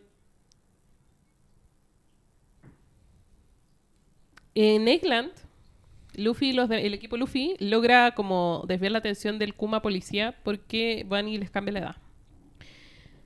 Esto lo menciono solo porque a Jimbe lo vuelven bebé, o sea, niño, y se ve idéntico a su Serafín. Sí. Que es, es muy tierno su Sí, Serafín. muy tierno. La Bunny también se hace chica. Chopper se hace abuelo y Luffy. Y en el caso de Luffy, se ve muy viejo, pero se ve igual a la ilustración que hizo Oda en el SBS, en la línea temporal en la que las cosas salen mal. No sé si te acordáis. No, bueno. Y mm, como que dibuja, hay un minuto en que se pone a dibujar así como, ¿cómo se verían los Mugiwara? Así como viejos, ¿cachai? Y es como a los 40 años y a los 60 años, bacanes, y hace otra versión en la que las cosas salen mal. y de los 40 años y de los 60 años. Y este es un Luffy de 70 años, que se ve igual al viejo, de la línea temporal mala. Y lo menciono solo porque en, la, en el texto dice Monkey D. Luffy, 70 años, en un futuro diferente. Oh. Lo que me hace pensar que el poder de Bonnie no es necesariamente solamente cambiar como la edad, ¿Te manda otro tiempo? sino que tenga un rollo con las líneas temporales. Igual estaría virgísimo. Imagínate te mandan una línea temporal donde ya estoy muerto. ¿Qué pasa ahí? ¿Te, te anula ahí? ¿Cómo volví? Porque su poder es limitado. ¿cierto? Dura poco tiempo en seres vivos. Mm. Pero si te manda un punto donde estás muerto, Es que no sé si te manda, pero no sé si altera los objetos pero como si con te otros manda- futuros. pues, ya, pero si te, te deja como debería estar en otra línea donde ya estás muerto, Mm, estás muerto. No podéis volver de eso, ¿cachai? Por mucho que su poder sea de corta duración en un ser vivo. Si te tiro, o sea, si te convierte en, en el tú de otra época en la que tú estás muerto, estás muerto. O sea, el poder de Bunny también tiene como este, esta idea que es esa. porque En el fondo, cuando tenía un poder que altera la edad física de un objeto vivo, de un sujeto, de un ser vivo. ¿tú podéis como llevarlo en el tiempo hasta ese punto en el que no existe, por ejemplo? Y si ella pudiera Sea llevar, porque murió o porque Mm. no ha nacido. si ella pudiera llevarte para el pasado, Ya, porque también One Piece tiene esta cuestión de que hemos empezado a jugar con las líneas temporales, hemos empezado a jugar con eh, eh, la mamá de Momo, por ejemplo, que viajaba Sí. hacia el futuro. Who knows why. Sí. Eh, no sé, po.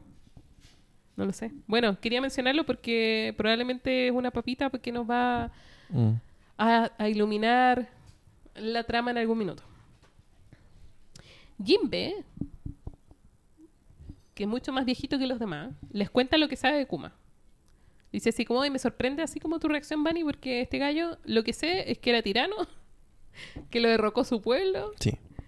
que eso es cuando lo derrocan, eso lo obliga a volverse pirata y que en algún minuto se revolucionó, se revolucionó, se relacionó con los revolucionarios, eh, que estuvo preso y a cambio de su libertad permitió que lo eh, modificaran, lo volvieran un cyborg Sí. y lo volvieran Chichibukai para poder ser libre. Esa es como la historia que nos da Oficial. Nunca la habíamos escuchado. Em, Bunny, sin embargo, insiste en que lo tienen que haber obligado. Como que el, que el Kuma que ella conoce, que tampoco no sabemos a qué edad dejó de verlo, eh, jamás se habría ofrecido. Y em, dice también que deben haberlo obligado a volverse un cyborg porque es de gente especial. mm. Como que fuera de otra raza. Que tampoco se... Entonces, que ya han metido tanta raza en, en tan poco tiempo, Gente especial, pero tu gente especial... con capacidad distinta, ¿Mm? no sé. Superhumano, Punk 01 y Dragón hablan por teléfono. No Sí. sabemos qué se dicen. Eh, y ahí es cuando llega el equipo Nami mm, como a la, a la ciudad, por decirlo así. sí. Eh, Sora y Brooks son los que se quedaron en el barco. Eh, y los demás van caminando a la siga de el Punk 02 que los había como... No los ayudó, pero... No les hizo nada malo tampoco. Y, y van caminando cuando se encuentran con el Serafín de Jimbe. Eh, y ahí tienen como una mini pelea. Ahí se dan cuenta que este Serafín tiene el poder de Mr. Pink. Sí, y estoy muy preocupado por eso. Bueno, y Eso quería decir, estoy muy preocupado por eso. por Mr. Pink. Sí, pues, obviamente, un grande. Sí, ahí podemos hablar de esto porque. Ya. Eh, pero al final es una prueba de uno de los punks que Sí. quería como probar a los Sí, Serafín. sí. Em, y empiezan como a mezclarse las conversaciones que está teniendo el equipo Nami. Ujú, Con el de Luffy. Porque el, el, el punk le dice así como: No puedo confiar en ustedes, pero ya que están acá les voy a contar igual. Y mientras el equipo Luffy que está explorando esta área se encuentra también con uno, con uno de los punks con la niña que es gigante. Eh, y empiezan a aprender cosas. Se encuentran entre medio con un robot gigante que es una armadura. Que dicen que hace 200 años, Trató de Eh, la claro, y se metió amarilloa Claro. y no sé qué, que funcionaba con energía autónoma, que la tecnología de esa energía autónoma es de hace 900 años atrás, es decir, justo antes del siglo vacío. Y es raro porque se ve como un caballero, pero es como robot. Se ve como un Y caballero. está como con musgo encima, Mm. está como abandonado. Y... Y es cuático porque acá te confirman lo que, lo que muchos especulábamos, que es que One Piece es poca- post-apocalíptico. Es la rueda del tiempo. Es como Waterworld. Creo que lo dijimos como en el primer capítulo. Es como, Mm. ¿por qué tanta isla? Es como Waterworld, ¿en serio? Y mm, en el fondo esto era un, era un ese reino que se suponía que gobernaba el mundo antes de que las 20 familias se reunieran y formaran este club, digamos, de los Ujú. Tenryubito, eh, tenía esta tecnología muy, muy, muy avanzada. Una tecnología tan avanzada que Vegapunk a esta altura es incapaz de reproducirlo ni de entenderlo en su totalidad. Em, y que este reino moderno es posiblemente lo que hizo que O'Hara desapareciera. Porque a medida que indagas en la historia y en la arqueología, arqueología vas como escarbando Sí. en esto que el gobierno quiere mantener oculto.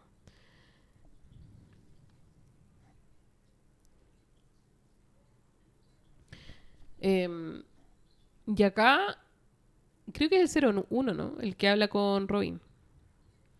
El que va hablando con ellos es Chaka, Mm, el, el que está arriba. claro. Y el 01 les va contando que eh, Vegapunk no solamente conocía al Dr. Clover, que además era un cool, como que lo Mm. habían metido preso 10 veces, Sí. se había liberado, el loco era así como Indiana Jones de la cuestión. Eh, entonces, cuando le llegan noticias de que O'Hara había sido como destruida, él decide visitarla y se da cuenta que el gobierno no pescó los libros. Y que cuando llega a la isla, habían unos gigantes recogiendo los libros. Y ahí se encuentra con Dragon también y sostienen una conversación. Muy interesante.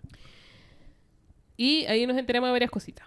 Uno, que la voluntad de O'Hara vive. Vegapunk se leyó todos los libros, además. Ya está en su cabeza. Está en su cabeza. Que los gigantes de Elbaf, donde está Saul, supuestamente, es quien mandó a que recuperaran los libros y los guardaran. De hecho, es el otro. Sabemos que está vivo. Sabemos que está vivo. Y estaba muy feliz Ra- Robin, la carita de Sí. Robin cuando llora. Em, y ahí es cuando aparece el cuerpo real de Vegapunk, que le dicen Estela, frente a Luffy y a los demás. Em, y le pide a Luffy que lo saque de la isla. Mm. Y poco a poco va sumando gente, como que yo, mis amigos, mi gato, Sí. mi vecino. Eh, acá pasa todo muy rápidamente, pero lo que sucede es que eh, el CP0 Sí. le pide la entrada para poder acceder a Eggland. CP0, o sea, el CP0. El 01 le dice que no, Sí. que deje el Serafín y que se vaya, muchas gracias. Los acusan de haber destruido barcos de la Marina que habían ido a investigar y deciden entrar a la fuerza. Cuando están en la plaza, Luchi y los demás se encuentran con Luffy que estaba tratando de llegar a la parte alta, a Punk Records, ¿verdad? Sí. que es donde eh, Estela les dijo que tenían que ir como para poder huir. Y acá pasa algo interesante que no sabíamos, que es que para poder enfrentarte a un emperador del mar necesitas autorización de los Ujú. Gorosei. Em, y Luchi no la tiene. Y no la pesca tampoco. Y no, la importa. pesca tampoco, porque es un niño muy emocional. Y, eh, y acá pasa que Luffy se transforma en el Gear 5 en un Sí. minuto mientras pelea con Luffy. Kaku se pone a pelear con Zoro. Em, y está así, está ahí. Em, O sea, eh, es que Kaku pelea con Zoro arriba, después de que ellos suben. Luffy, Sí. o sea, Luchi es derrotado por, por Luffy. Le pega como un golpe muy, muy fuerte en el estómago y queda como... Claro, pero, pero de ahí sigue Luchi, po. Sí, po. Después ellos suben. Es que Sí, la correcto. verdad es que no podían subir porque como que había como un sistema de, de armas. Que falla, comillas. que- claro, y Falla misteriosamente por un segundo. lo claro, y pueden, para que puedan pasar. Pero primero como que Tochi manda a Kaku para que, Ah. lo, para que lo mire Ah, y le llega como un láser. Luego que cae y dice, ah, sí, bueno, había láseres. Y Luchi le dice, sí, podría haberle dicho antes. Em, bueno, Vegapunk los ve por la pantalla con los demás. Están como el equipo Nami y los Sí. demás están como mirando esto por la televisión. Eh, y ven todos por primera vez a Luffy en Gear 5. Sí.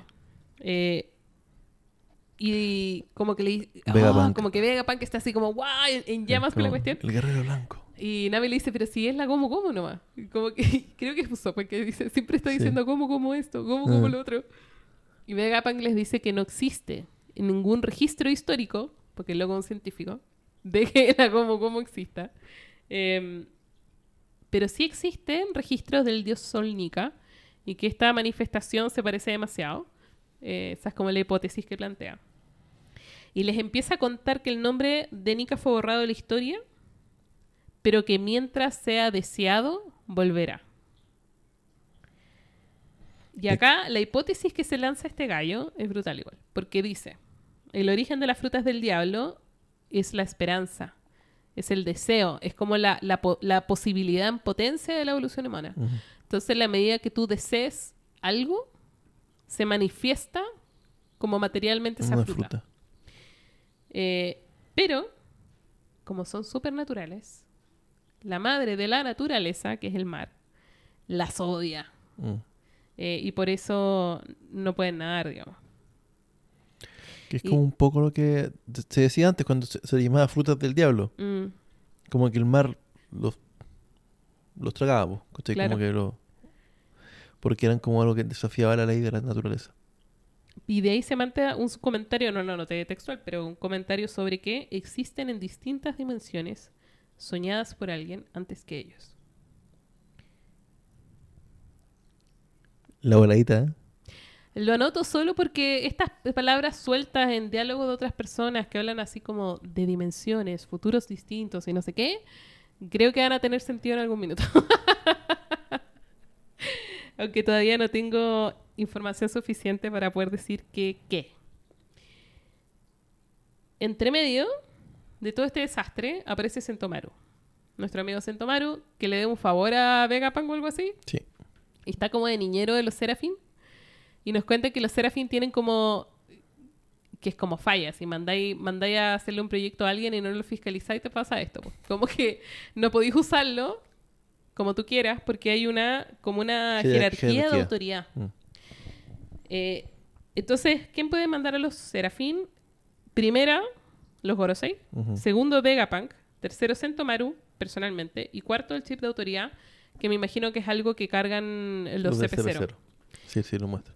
Que es lo que les permite como darle órdenes, pero que entre ellos no pueden sobre, So- eh, sobreescribir la orden. una orden, claro. Que también es un error de dis- diseño brigio, creo yo. ¿Error? Considerando que... O sea, yo creo que fue a propósito. Estoy hablando porque- como de yo claro. gobierno que Ah, mandé no, claro, un, claro. un Porque producto. Vegapunk es el que en el fondo tiene la autoridad máxima, porque los- nadie cuenta con que esos viejos viejos salgan de ahí, po. Claro. Hasta ahora. Sí, pues sí. Sí, eso es. Entonces, Yo creo que es como una falla de diseño para el que lo mandó a hacer. claro. Pero yo, creo- yo creo que Vegapunk estaba consciente de esto. Pero yo creo que también es como... O sea, es el tipo más inteligente del mundo. Comió la fruta de, de la inteligencia. Claramente, esto, esto- esto está pensado. Esto, esto está pensado.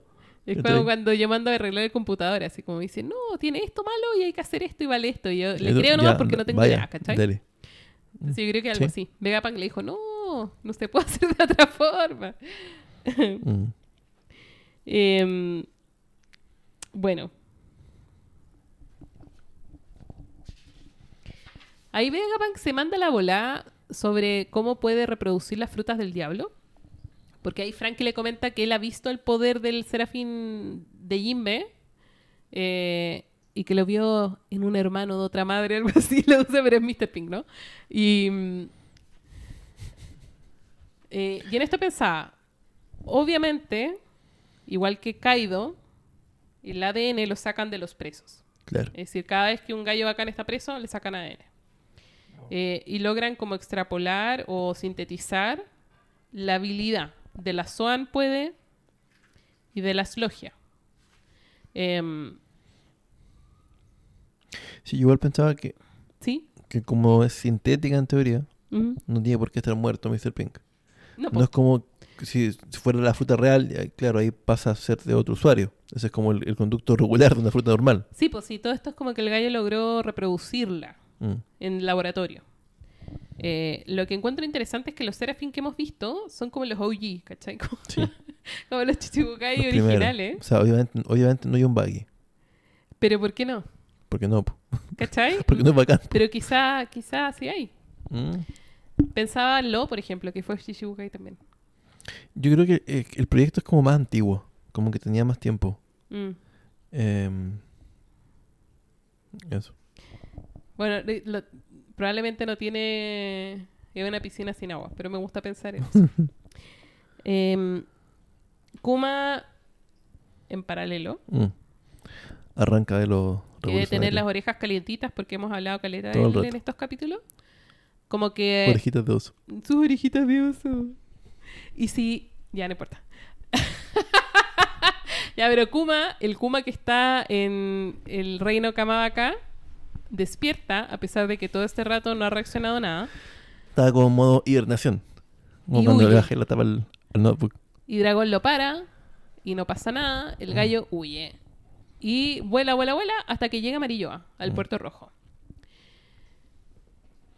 Y Y empieza a escalar. ¿A qué va? ¿Vaya? ¿Va Amarilloa o quería cruzar la red line y no Para le llegar a? Eggland, chocó. No sé. Porque Vegapunk pide ayuda en algún momento Mm, a una persona por, mm, por radio. por radio. Por telepatía. Por, Denten- por Dentenmuchi. Y pareciera que el texto te diera a entender que estaba hablando con Stussy. De- claro, después de- sabemos que sí. O sea, e- entendemos que puede ser ella. Tampoco Pero, mm, pero lo de Kuma, el más. timing es raro igual. Mm. ¿A qué va? No, no hay A liberar a que. Qué a liberar loco. a Cobra. Qué loco. Em, bueno.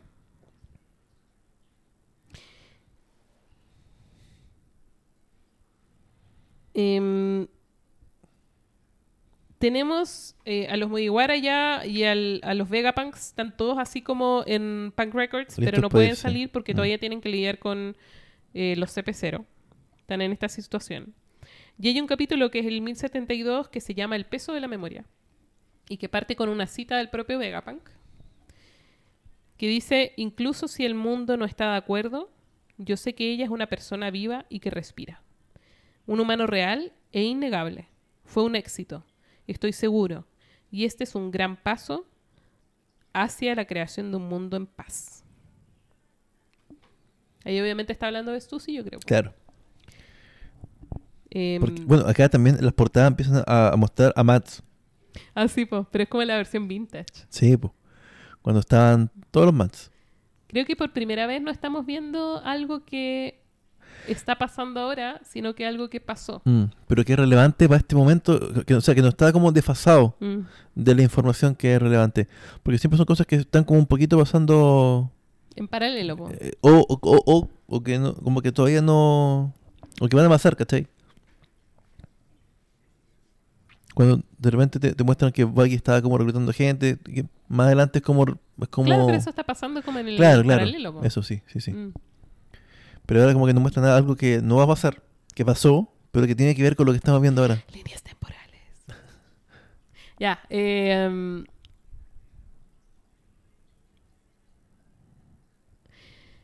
Acá, mientras están todos tratando de ver cómo salir de ahí, la Bunny todavía está tratando de agarrarse con Vegapunk, con el cuerpo principal. Lo persigue por todas partes, Vegapunk se resiste. Bunny lo que quiere es que le diga por qué mató a su papá, básicamente. Mm. Y Vegapunk lo, dice, lo que le dice es, hice una promesa con Kuma y decírtelo te rompería el corazón. No puedo romper esa promesa. Em, hay un momento en el que luchan, claro. Ahí es donde ella como que lo hace chiquitito. Y dice, hace y dice que no dura para siempre su... Y... em, eh, se distrae Bunny un rato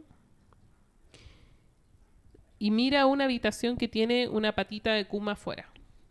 Muy sugerente. ¿Qui- ¿Quién te casa? Es muy poca piola eso. Muy poco bien. Eh, eh, eso me lo conté como penca. Es como... Dentro de una habitación hay un globo gigante, esta esfera como de dolor que Mm. Kuma le saca a Luffy en Thriller Bark. De- tiene ese mismo tipo de tamaño, de hecho. de, Aquí no ha pasado nada. Y em, Vegapunk trata de parar a Bunny. Bunny tiene cara como de maravillada, como de absorta en lo que está mirando. Y Vegapunk le dice, tú sabes cómo funcionan los poderes de tu padre, no lo toques, es dolor, no sé qué. Y Bunny dice, no, son sus memorias. Y ella dice que ella sabe realmente cómo funcionan.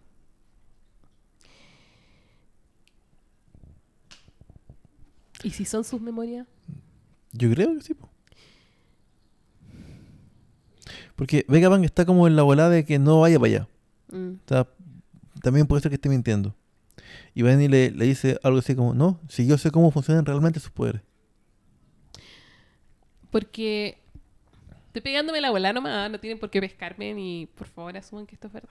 Pero eh, termina, es- el siguiente capítulo termina diciendo, el narrador, que sabemos que es importante en One Piece, el narrador dice que desaparecieron. No están. Estela al menos. Em, entonces pensaba si son memorias y se meten a la memoria. Es como viajar al pasado. ¿Mm? Puede ser. Y por eso desapareció. O desapareció de otro modo, Sí. como que yo. Porque hay un minuto que también Vegapunk como que, es- comillas, desaparece, pero no sabemos si se teletransporta. No sabemos si se hace invisible. Eh, o algo así. Pero después pensaba, ¿y si el motivo por el cual le da causa dolor es porque... Pensaba así como un Blade Runner, la moderna, así como que las memorias de Bunny son falsas Puede o ser. incompletas. Bueno, yo pienso, mira, empecé como a, a- ahora que lo, que lo hemos estado hablando, porque te dije antes que no me, no me gustaba mucho la idea de los clones porque se prestaba para muchas locuras, entre ellas unas que voy a decir como mi teoría. Pero, porque bueno, acá vemos, más adelante, en el Ajá. capítulo que viene esto, Ajá. que se aclara un poco el tema de la relación de este como barba blanca falso. Ah, Weevil. Que la mamá de él dice que eh, le dice a Marco que no puede negar que está emparentado con él. No dice Mm. que sea su hijo, Mm. dice emparentado con él. Ni tampoco dice que, que ella sea su mamá, como dice está emparentado con él. Esta loca era parte del Mats. ¿Cachai? Y es la... Ella es la, es la estuche original. Sí, pues la estuche ¿Cachai? original. Mm. No sé si realmente estuvo o no. Pero es como la Yoko. Ono del Matt, sí, po. Claro. Porque hecho la descripción es como, tiene como conocimientos vagos de ciencia o algo así como que la descripción no es como... Pero, y dice, y si no me quieres, pregúntale a Vegapunk.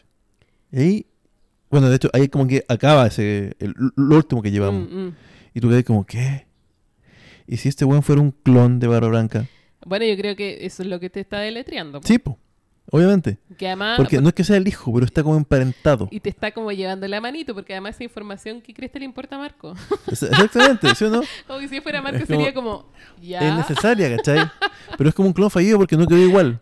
Ya, Ya- eso, porque eh, ponte tú de Agapunk dice que la fruta de Momo es fallida porque es de otro color. Sí, po. El Y si Kuma es un clon del Kuma real y es fallido porque tiene ore- orejitas de oso. Yo, yo de hecho pensaba que el weón es muy, muy perfeccionista y por lo mismo el weón puede ser que esté de- desechado a Weevil porque no quedó igual. no que- o sea, claramente no quedó igual. Y lo de Kuma también puede ser. Pero experimentaron con Kaido. Mm, Hay un clon de una de, de estos mats, ¿cierto? Mm. Que también fue pirata Rox. mm. Eh, hay un clon de Barba Blanca. ¿Podría haber un clon de cada uno de los guanes de Rox? Hay ADN de, Wi- de, de Pink. Sí, pues eso pensaba yo. ¿Y si Bonnie fuera Big Mom? Porque tiene pelo rosado. Ajá. Ya no es la primera vez que lo escucho. Nada. Pero como es una tontería. Pero, pero yo no creo, ¿no? ¿Por qué? Y o- otra ¿Por cosa. qué si la loca es distinto en todo?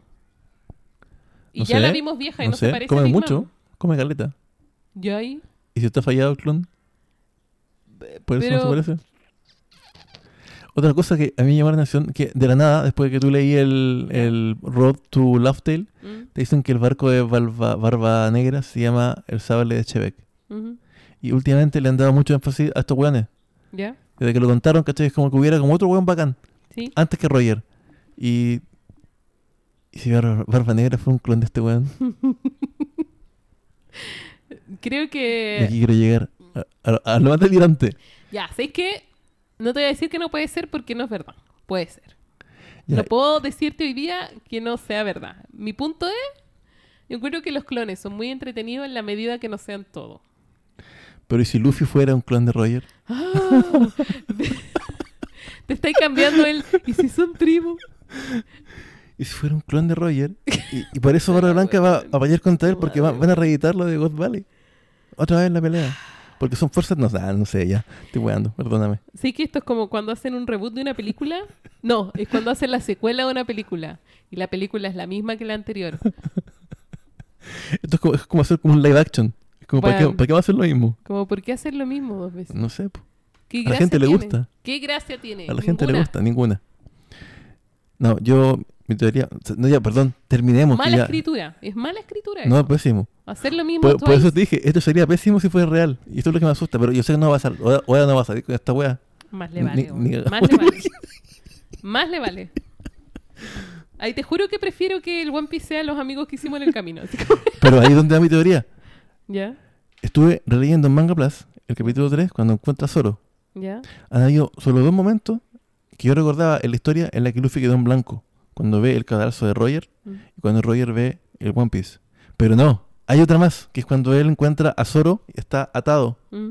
También se ve todo blanco y están, están solamente ellos dos. Y si Zoro es el One Piece, y si Zoro fue el One. Piece.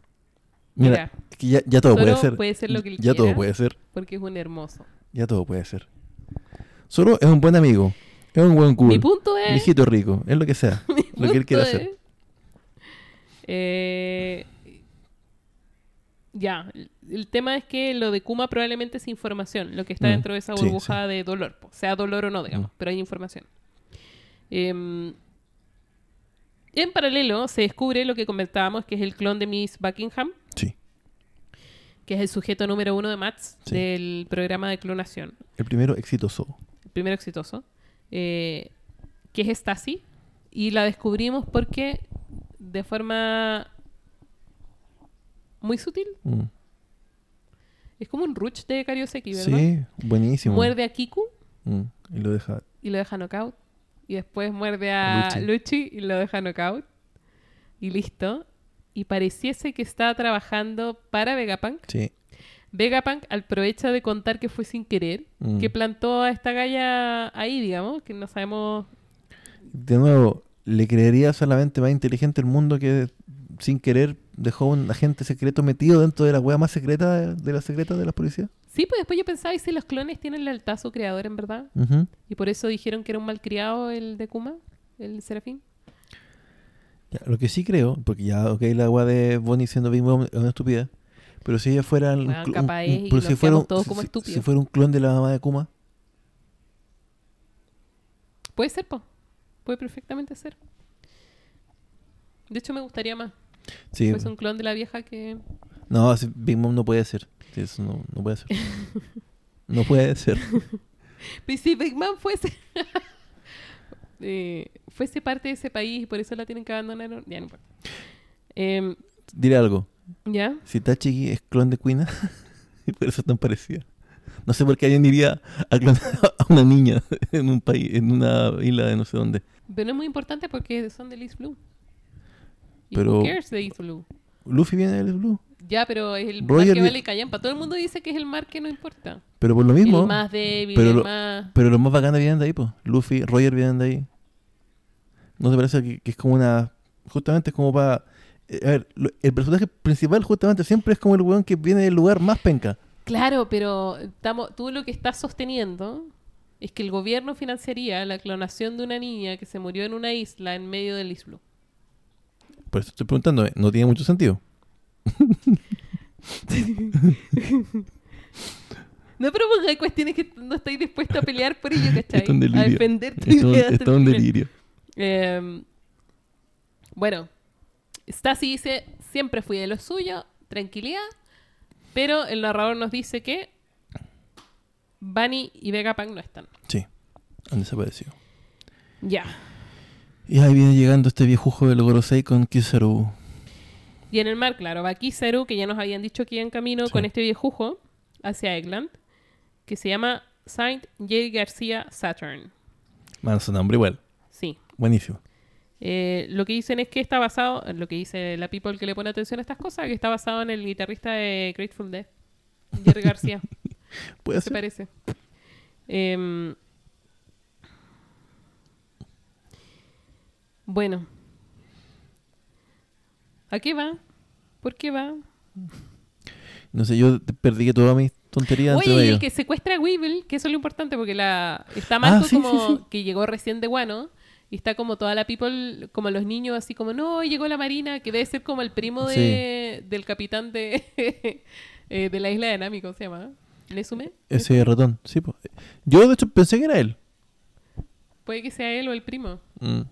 Em, Ah, pero ¿por qué estos de acá sí pueden ser primos? y no Garp con Roger. Entonces, Marco está recibiendo la historia que tuvieron, tuvieron que protegerse de ellos y de hecho eh, llegó la Marina, este weón de la Marina, porque quería la Luca de Mm, Barba Blanca, obviamente. obviamente. Obviamente. Em, y justo llega a salvar los Weevil. Que Weevil, que tiene como en su cabeza esta idea de que es hijo de Barba Blanca, tiene sentido que quiera proteger como a este pueblo. La tierra de su padre. Eh, y el problema es que aparece Ryakuguyu Mm, y se lo lleva, Sí, dejando atrás a la Miss Stacy. sí. Eh, que ahí es donde le dice a Marco así como, y no me creéis que es hijo de este hombre, no sé qué, Y anda para allá. dame la plata, ya, So, a Chele haga algo. se va a le haga algo. Eh, y se lo lleva nomás, po. Ujú. ¿A dónde se lo lleva? No sé. ¿Aquí quedamos? Preso nomás. No creo. Bueno, aquí quedamos. Efectivamente, aquí quedamos. ¿Y aquí quedamos? Em, Yo no me voy a decir nunca más. Ahora vamos a leer de él.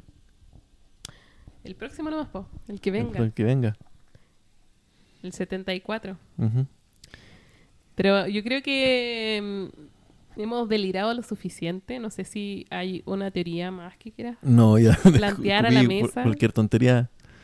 Eh, yo creo que sí hay que ver como para ordenar un poco las cosas que están pasando en paralelo. Mm. Garp se dirige a la isla de Barba Negra a rescatar a Koi. Al paraíso. No sabemos si es que eso alcanzará a llegar antes después de que Barba Negra. No sabemos si irá a terminar la pelea con. Con lo. O si a lo mejor se va, no, no, logran nada. No creo que lo muera, sinceramente. Si es que pasa algo, lo malo lo irá a capturar. Además, sabemos que la fruta de lobo es poderosísima. Entonces, probablemente Barba Negra la quiera para él, obvio. Entonces, yo, yo creo que a lo mejor por ahí Garp con Barba con, con Lobo pueden gestar como un escape. Y quizá, ¿qué pasaría si tu teoría de que Lobo tenía que ver con la Marina ahora es, es cierta y por lo mismo Garp también lo. Y es parte de Sword. No, quién sabe. El líder de Sword. No lo sabemos, no lo sé. Pero no creo que ni que Garp ni que Lobo mueran. Creo que ya sería demasiado eh, hate contra Barba Negra, ¿cachai? Sí creo que está cantada la, la pelea final contra él. Eh, ya, a lo mejor, ya, a lo mejor él no es Sebek, ni Claude de Sebek, ni Luffy no tiene que ver con Roger. Pero sí son como, la, por lo que estoy viendo en Barba Negra, a lo mejor es como una encarnación de la voluntad de este weón que no sé qué hacía, pero que cada vez es más importante desde que nos empezaron a, contar de él. Y Luffy sí es como una especie de la voluntad que viene de, Roger, que viene de, lo, Joy Boy y todo. Entonces, yo creo que sí van a chocar. ¿Ya? Son simbólicamente lo que representaban estas dos personas antes. Que Garp esté allá, en la isla donde estaba Sebek, no creo que sea una coincidencia.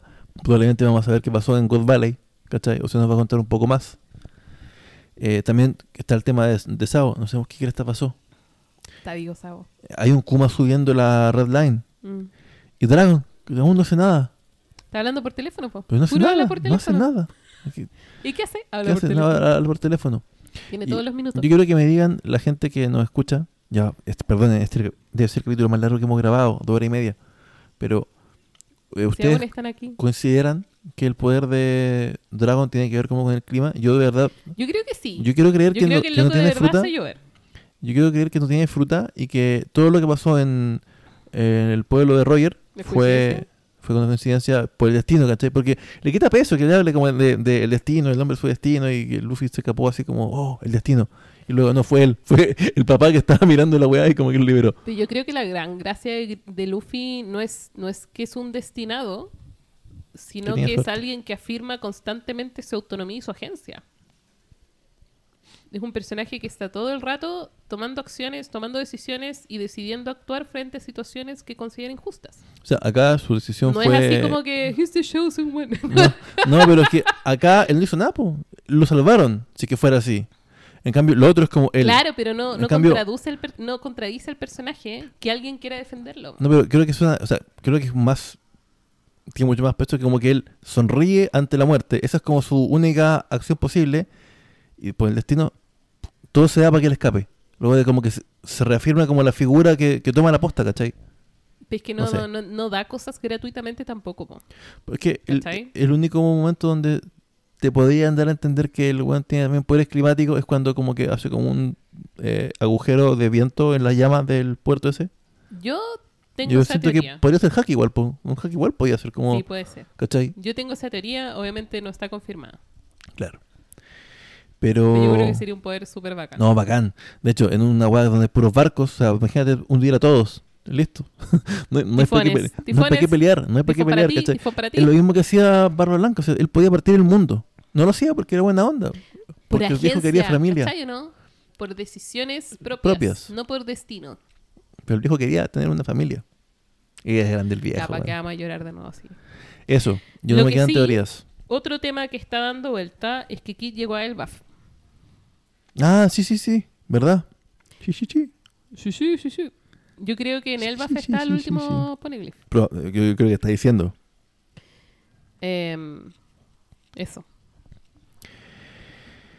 Ya. Quiero saber Eh. qué pasa ahí. Mm. Quiero saber si los viejujos son como peleadores muy bacanes. O tal vez no. Porque si no, ¿para qué va, po? ¿Cachai? ¿Para qué va? Si, si saben cómo me pongo. Mm. Si es el... Si son así como los guardianes de... Mm. Si son, satélites. Lo otro, ¿qué creen ustedes? Uh, así como los de Vegapunk. como los de Vegapunk, pero como... Lo otro, ¿qué, creen, ¿qué creen ustedes? Como los Horcrux, ¿cachai? Sí, po. ¿Qué creen ustedes? Em, la, la pelea final va a ser contra Barba Negra o contra Shanks? Que igual me imagino un todos con todos. Sí. Pero es muy bueno. pronto, muy pronto. De hecho, un- los cuatro emperadores pelean al mismo tiempo. Sí, O- así como que Obviamente, como solamente tres son competentes, los tres se agarran, Baggy se escapa y algún, por, por algún motivo él encontró el One Piece. Yo insisto que el que hace reír de los piratas es Baggy. Yo creo.